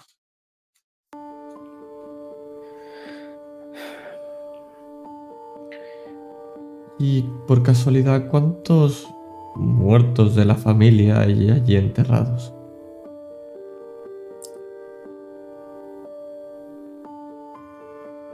Dijeron que había un cementerio. Allí enterrados. Oh. Primera noticia. No sé, normalmente se entierran con los demás, pero bueno, al ser una familia rica, me imagino que harían lo que les salía de los huevos, ¿me entendéis? Sí, ya veo. ¿Por qué, ¿Por qué metieron a James en el psiquiátrico? ¿Qué le pasaba? Estuvo varias veces aquí en el bar y lo tuviste que echar. ¿Por qué? ¿Qué, ¿Cómo se comportaba? Mira tu vaso y sonríe. El del acero. Tiene que ser él. Te lo he dicho, chaval. Vietnam. ¿Te enteras? Volvió jodido de la puta guerra. El hijo puta empinaba el codo día sí, día también, y tuve que echarle aquí. Molestaba a todo el mundo. Y lo entiendo. El tío vino tarado y necesitaba ayuda. Y se la dieron. No creo que sirviese de mucho si luego... En fin. Y Joseph dices eh, que fue al psiquiátrico también. ¿Está vivo? No. Joseph la palmó. Entonces, Muerto en combate. Esto no lo sabía. A lo mejor por eso. Es el mayor. Jane la del medio. James el pequeño. ¿Ya se enterado? Sí, creo que sí. Bueno, eh, una bonita historia que contarle a Claire. Sí, le, va a hacer una grandísima ilusión conocer la, el puto legado familiar que tiene.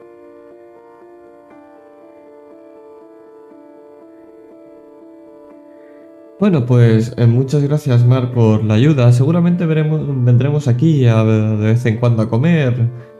Eh, y a ver a Angie otra vez. Sí. Y la miro mientras Y a ver a los Celtics. Ya he visto que tenéis ahí unos cuantos artículos de. Bueno.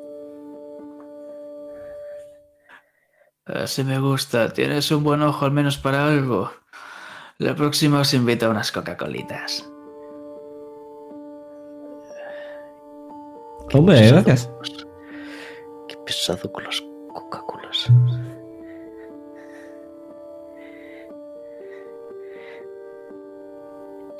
Bueno, creo que tendríamos que ir. Sí, sí. En cuanto salís, John, y llegáis a la esquina, eh, George, que iba delante de tuya, se para en seco y se gira. Y ves nerviosismo en sus ojos. Tú sabes cuando en las películas de miedo es ese momento en el que alguien que sabe lo que pasa les avisa y les dice, no deberíais estar aquí, algo malo puede ocurrir. Pues es, es ese puto momento. Técnicamente fue el momento en el que la carta dice que vendas todo, pero claro, ese día no estaba. Entonces te saltaste ese momento. Ah. Bueno, pues... ¿Qué más señales queremos para irnos a tomar por el culo de aquí? Pero vamos a ver, George, estás hablando de las películas de miedo película. Esto es la vida real.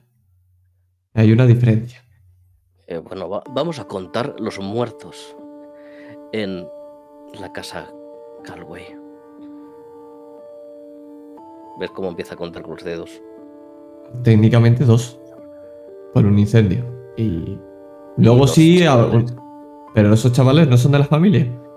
Son unos niñatos que fueron, se emborracharon y la liaron.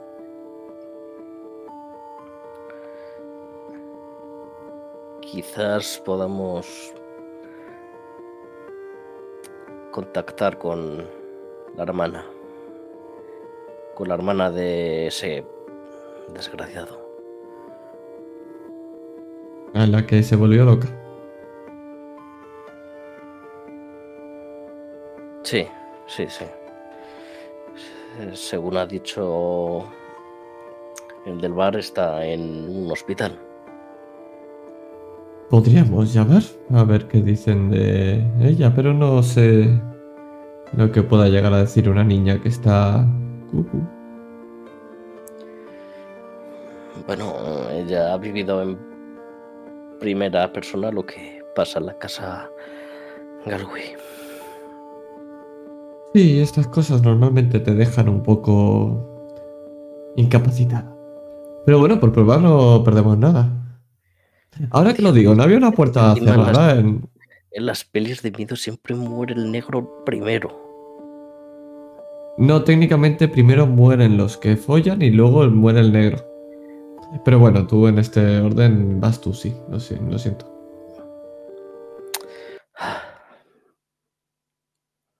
Vamos a comprar comida. Venga, va, anima esa cara. Tú ves que esto te pinta de peli de miedo y te enseño el día que hace un montón de sol, la gente caminando por las calles.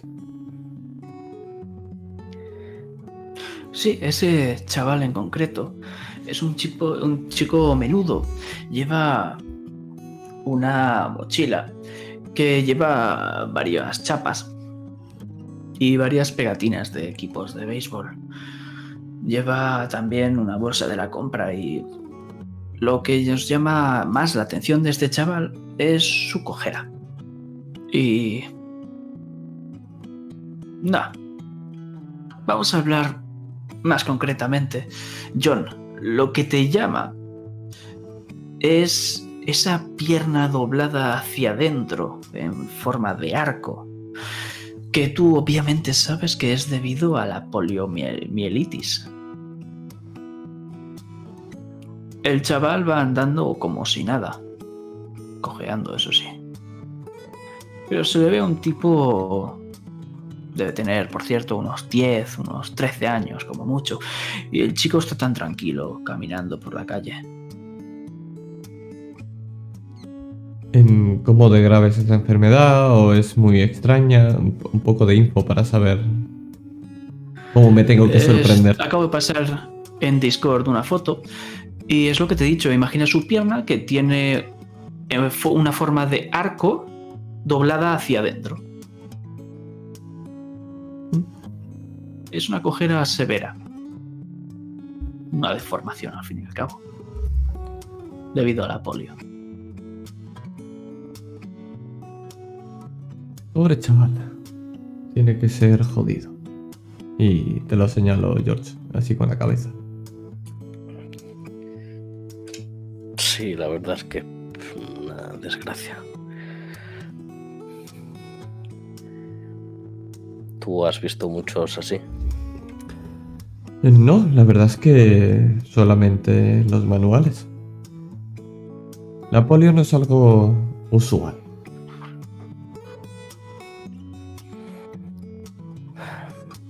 Pues qué mala suerte.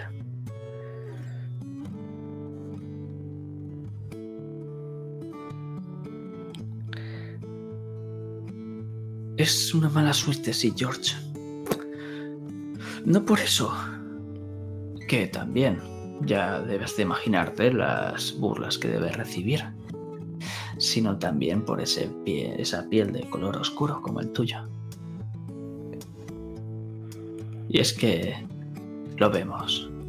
Una, dos, tres y cuatro figuras que van andando varios colegones de 18 o 20 años, unos normales, que van riendo, van hablando y este tipo de gente tan ruidosa que va por la calle que te dan ganas de soltarle una hostia con la mano abierta.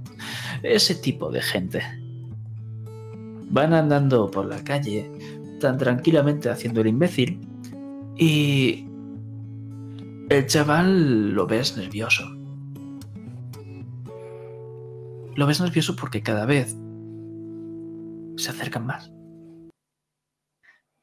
Y el chaval gira la esquina.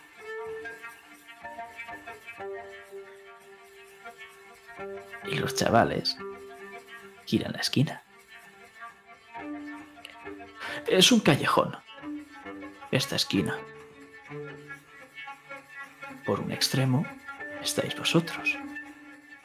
En mitad están ellos y en el otro extremo, Tiffany. Os encontráis ahora vosotras, después de haber acabado de hablar con Randall Brennan.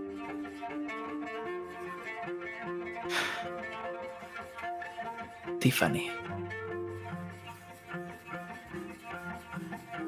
Lo han empujado al suelo.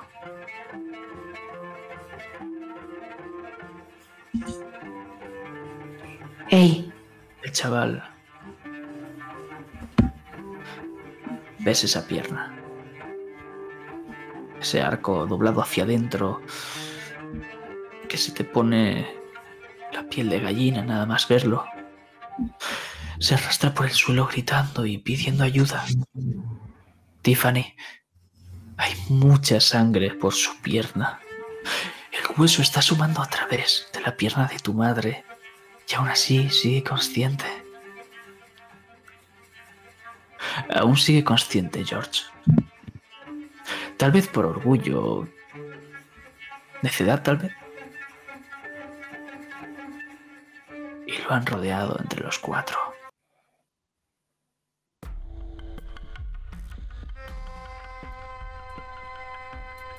¿Dónde vas con tantas prisas, puto negrata? Y pequeño George, déjame decirte que los has escuchado perfectamente. Están detrás de la escuela. Tu padre acaba de ser empujado como si fuese un muñeco y va pasando de blanco cabrón en blanco cabrón, hasta que finalmente lo tiran al puto suelo.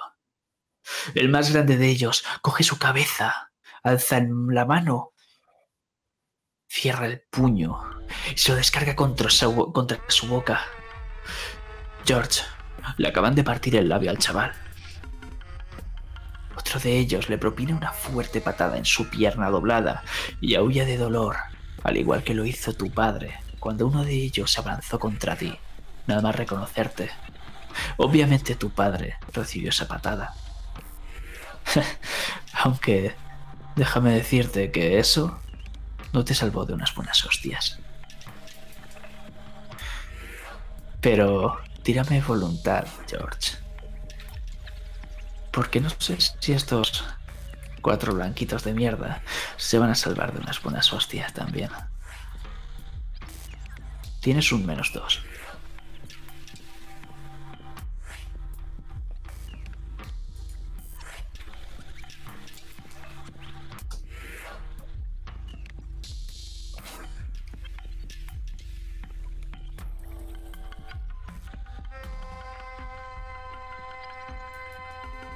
Nada.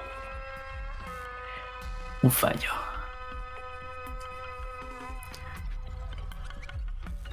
Revives esa escena una y otra vez. Esos puñetazos, como se iban descargando una y otra vez. A tu padre se le iba hinchando la cara y le iba sangrando cada vez más y más.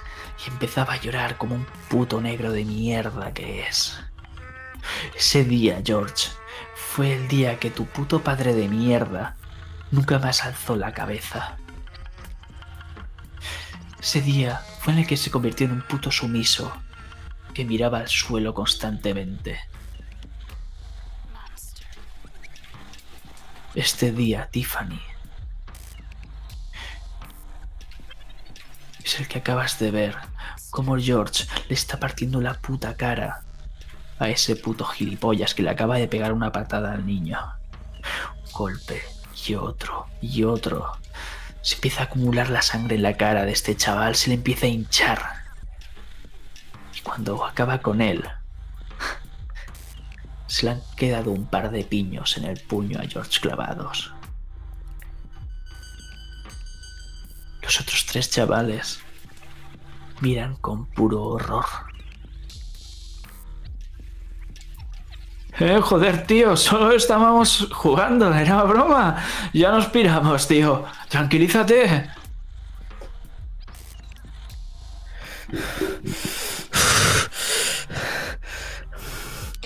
Largaos de aquí. Claro, tío, sin problema. Nos vamos.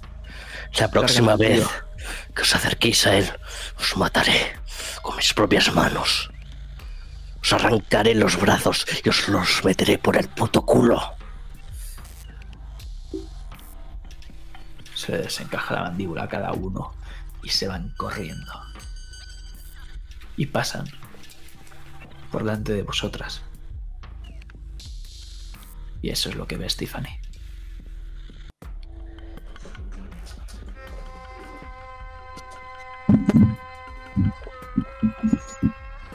Stephanie. a correr hacia George. George. George, ¿qué ha pasado? ¿Estás bien?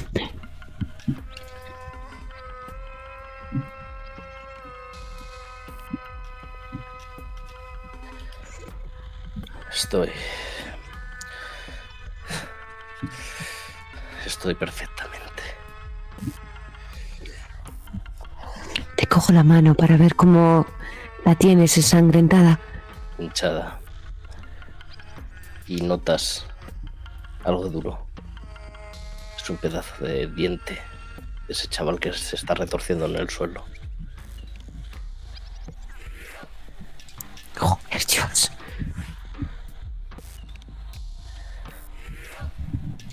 Joder, que.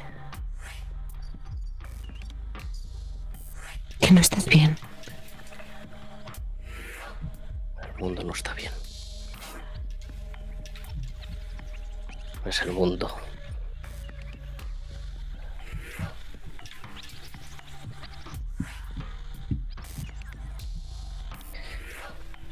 Ok, iba a hacer. Dejar que palearan a ese pobre chico. No. Ver cómo la paleaban como a mi propio padre.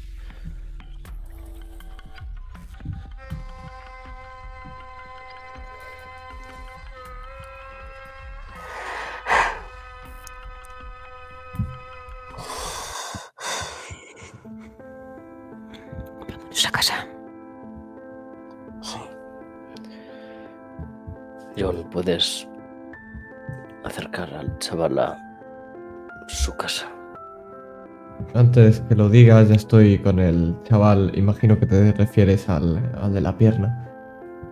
Y estoy a, a su lado, lo he levantado, he mirado que no tenga nada, he visto que tiene un par de rasguños y le estoy hablando mientras evito que te mire. Cuando me lo dices, te miro y estoy asustado. Veo la sangre de tus manos como gotea e intento apartar la mirada del chaval. Está bien, no ha pasado nada. ¿Tú estás bien? Estoy bien. Lo digo sin mirarte. Pues estamos todos bien. Venga, vamos. Eh, ¿Dónde está tu No casa? estamos chaval? todos bien. Habría que llamar a una ambulancia. Digo mirando al chaval que tiene la cara prácticamente deformada en el suelo. Estoy bien. El chaval coge las gafas que están rotas en el del suelo y se las pone. Solo me duele bastante la pierna, pero una ambulancia no, por favor. Ponte hielo y, sobre todo, evita encontrarte a estos chavales otra vez. Busca calles con mucha gente. Sé que no debería ser así, pero es más importante que estés bien. ¿Queda claro, chaval? Sabes que. Sabes que a este chaval le vendrían bien unas curas en esa pierna durante los próximos días. Vale, soy Pierre. El chaval cojea un poco y se acerca a George. Muchas gracias.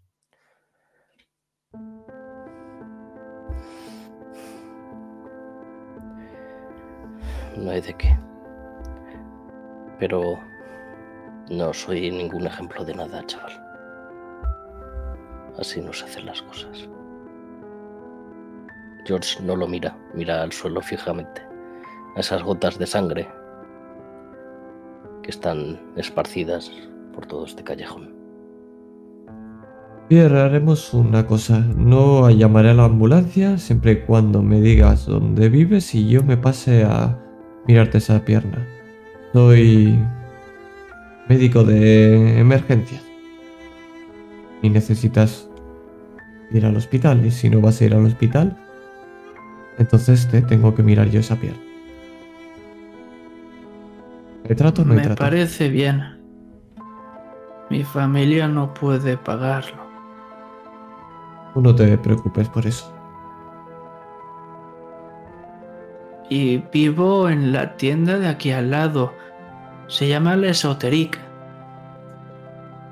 ¿De acuerdo? Pues nos veremos más tarde, ¿vale? L'Esoteric, Sí, ¿qué vendéis ahí? son cosas raras.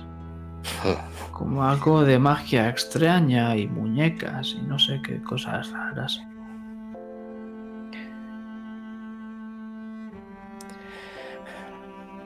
Te entiendo tanto.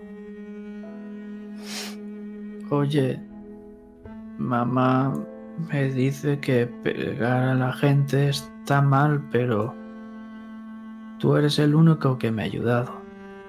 Por lo que no debe de estar tan mal, ¿no?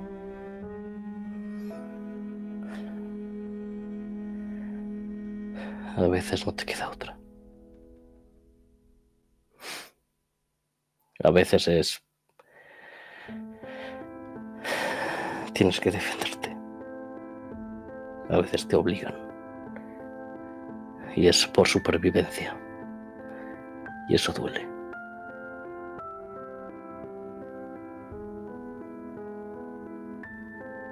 El tipo se queda callado, sin saber qué decir. Y coge su bolsa del suelo. Os haré una visita, probablemente. Pues le diré a mamá que prepare su bizcocho. Está muy bueno. Te gustará. Como un regalo para agradecerte lo que has hecho. Seguro que sí.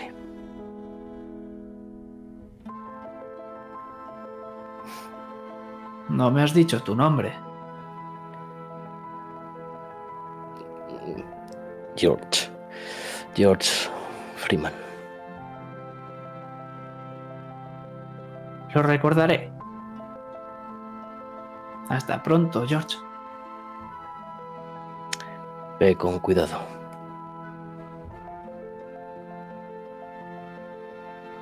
Y el chaval te sonríe. Y cojeando, poco a poco desaparece.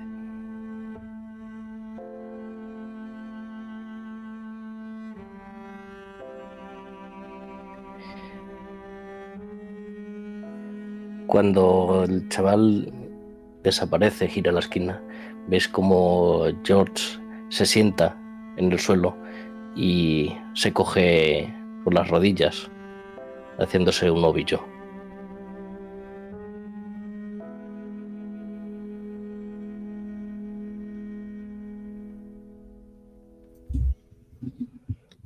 Y Tiffany va hasta tu lado, George.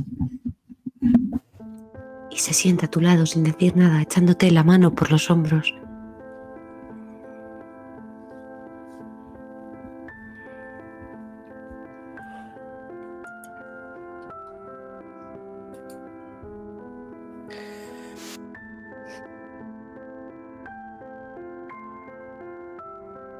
Soy el único que le entiende.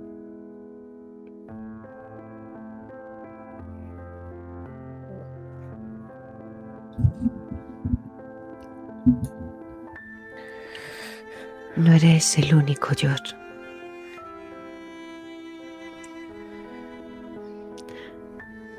Pero ahora será mejor que volvamos a la casa Galway.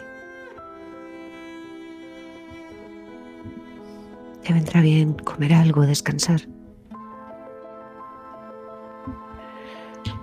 Y si hay algo que quieras contarme.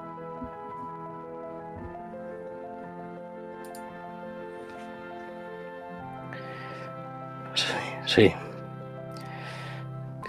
Creo que debería contarte algo.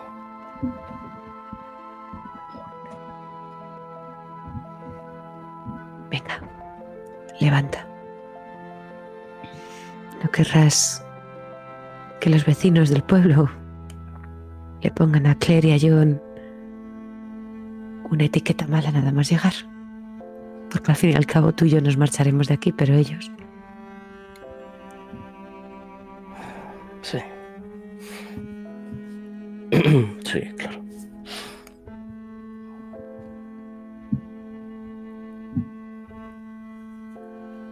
Te ayudo a levantarte. Se, George se reincorpora y se vuelve a poner sus gafas. Eh, vamos, ya creo que tenemos todo. Volvamos a la casa y deja que te mire esa mano. Por cierto, Claire, em, tengo un par de cosas de contarte de la casa.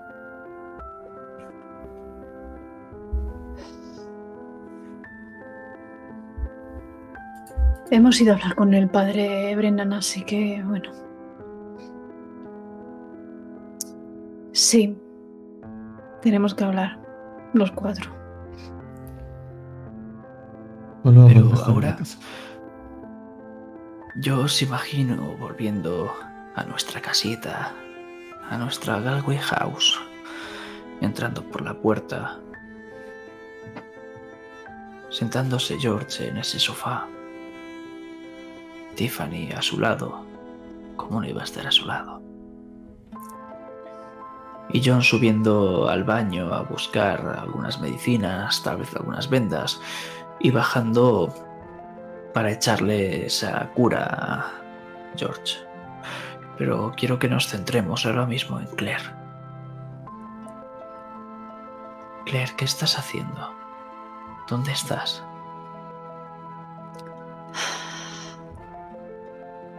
No he entrado en la casa. Me he quedado fuera, en ese camino de gravilla. Me he quedado mirando fijamente ese hogar, ese lugar en el que un día vivieron personas felices, en el que ocurrieron tantas desgracias, ese lugar lleno de secretos, de hermanas desaparecidas, hermanas muertas en incendio, de hermanas de las que mi madre no quiso hablarme en su momento.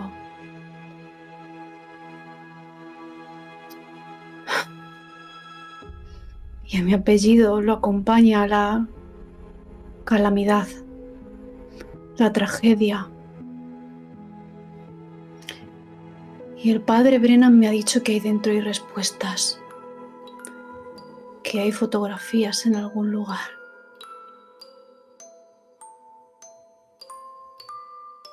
Y no sé por qué tengo miedo. Miedo a un pasado que no conozco. Miedo a un futuro que se presenta tan incierto. Pienso en mi madre, pienso en esa hermana que tuvo y que tanto me parezco a ella. Y pienso en Julia.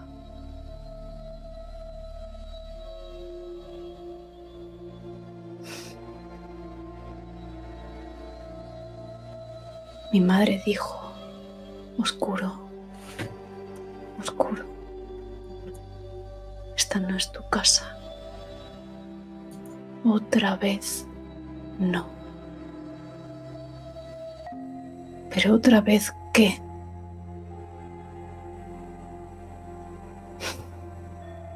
Otra vez la ves. A esa pequeñita bailarina danzar. Vuelta sobre vuelta. Y sonriéndote. ¿Dónde? Está afuera. Diez metros. No más. Camino hacia ella.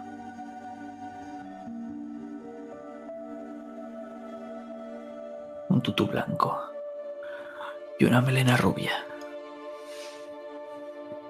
La chica ahora mismo está dando vueltas sobre sí misma y por un momento se marea y casi pierde el equilibrio. ¡Oli! Qué bien se te da. ¿Sí? Practico mm. muchísimo. ¿Vives por aquí cerca? Sí. ¿Mm? ¿Y cómo te llamas? Yo soy Claire. Yo, Eleanor.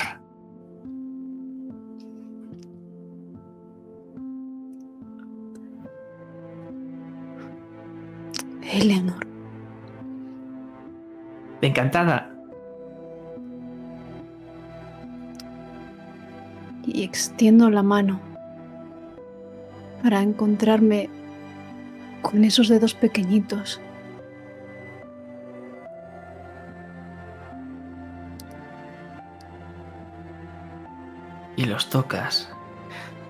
Es una mezcla extraña entre algo frío y cálido a la vez. pero gentil. Hola, Leonor. Y me agacho hasta caer de rodillas y abrazo a la niña.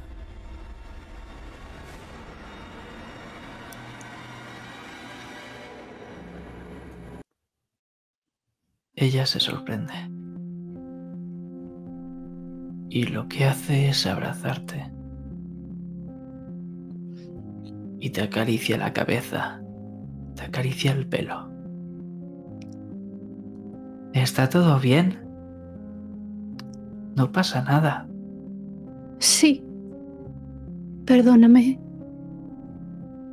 Es que me recuerdas a alguien a quien conocí hace mucho, mucho tiempo.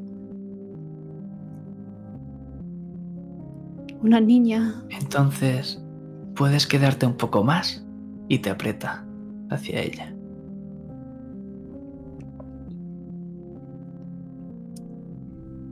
¿Necesitas que me quede?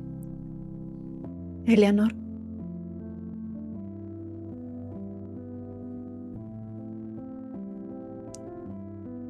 Necesito que te quedes, Claire.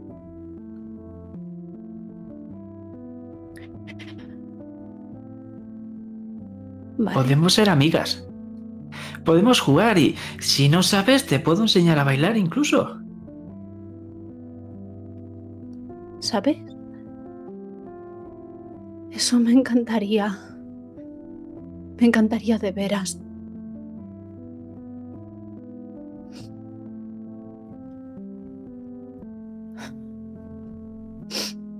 Y le meso el cabello rubio con la palma de la mano. Ves sus mejillas rojizas y esa sonrisa de una niña pícara.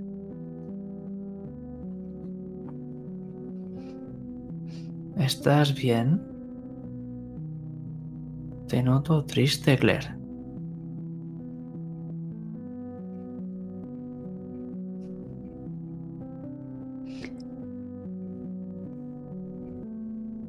Es que... Una vez...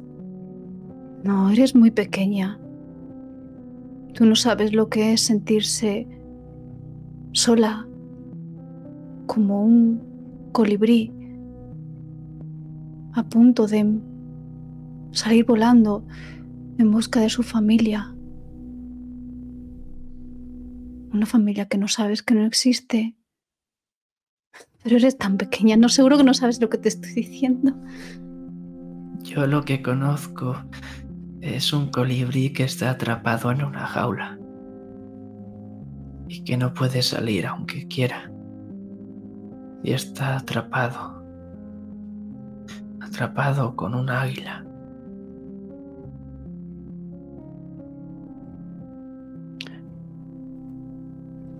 Pero ¿y si el colibrí es más inteligente que ese águila.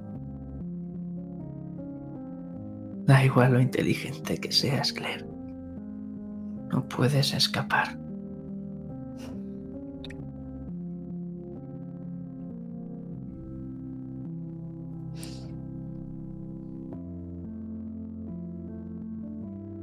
Igual que tú, que te quedaste atrapada aquí para siempre para siempre yo te voy a cuidar. Sí.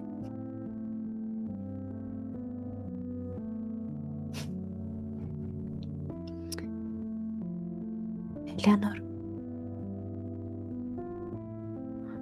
¿Dónde están enterrados todos? En el bosque. ¿Me llevas? No. Es un sitio muy malo, muy feo, no me gusta. Al igual que no me gusta él. ¿Quién? El águila.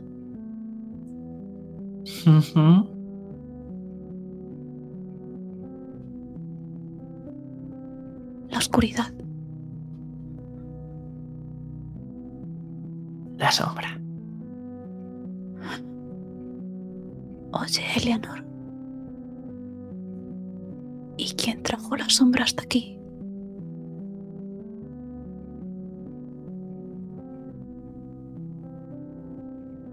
Yo solo sé que la sombra vino y ya está.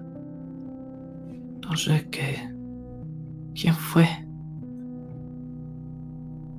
Pero puedo ayudarte. Por la noche. Todo se acerca más a ti. Por la noche es cuando se despierta. Y cuando viene, toca esa caja. No me gusta la canción. Antes me gustaba, pero ya no. Me pone triste. Por lo que si la escuchas, vete. ¿Y dónde está esa caja?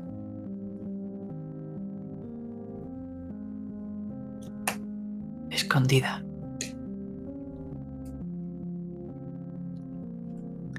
detrás de una puerta cerrada con llave?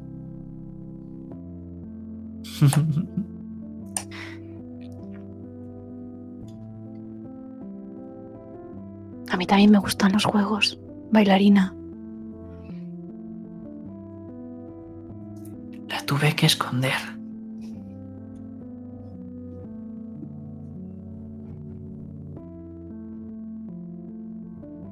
No quería volver a escucharla no en sus manos. ¿Y si la cojo yo?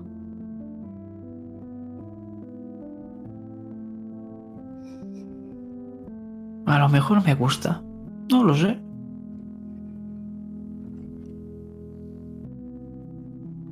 Vale. Pues dime dónde está la caja y lo descubrimos juntas. ¿No? ¿No te gusta? Pero primero juguemos. Quiero jugar contigo. Vale. ¿A qué quieres jugar? Empieza a bailar. Quiero bailar. Quiero que bailemos juntas. Lo dice mirándome el polvo de la gravilla de los pantalones vaqueros ¿Vale? Bailemos. Y me olvido. Por unos instantes. Me olvido de lo que vino antes, de lo que hay ahora en casa, de lo que quizá venga después. Y giro sobre mí misma intentando imitar torpemente a la niña y me río con ella. Y pienso, así es como habría sido. Así es como tendría que haber sido, lo que nunca pudo ser.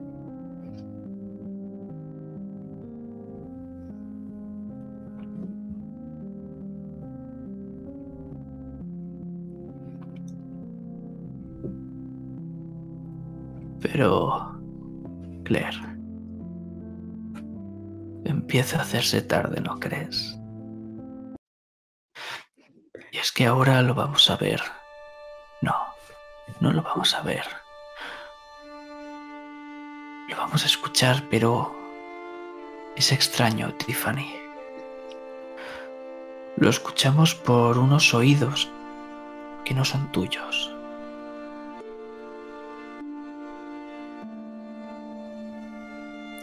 Te han sacado de casa a rastras. Mosquitos zumban en ambos lados alrededor de ti, porque solo los oyes. Te han tapado los ojos. Te están empujando junto a más gente. Es extraño, porque a tus compatriotas no los estás entendiendo, pero sí a tus captores. Hablan en inglés.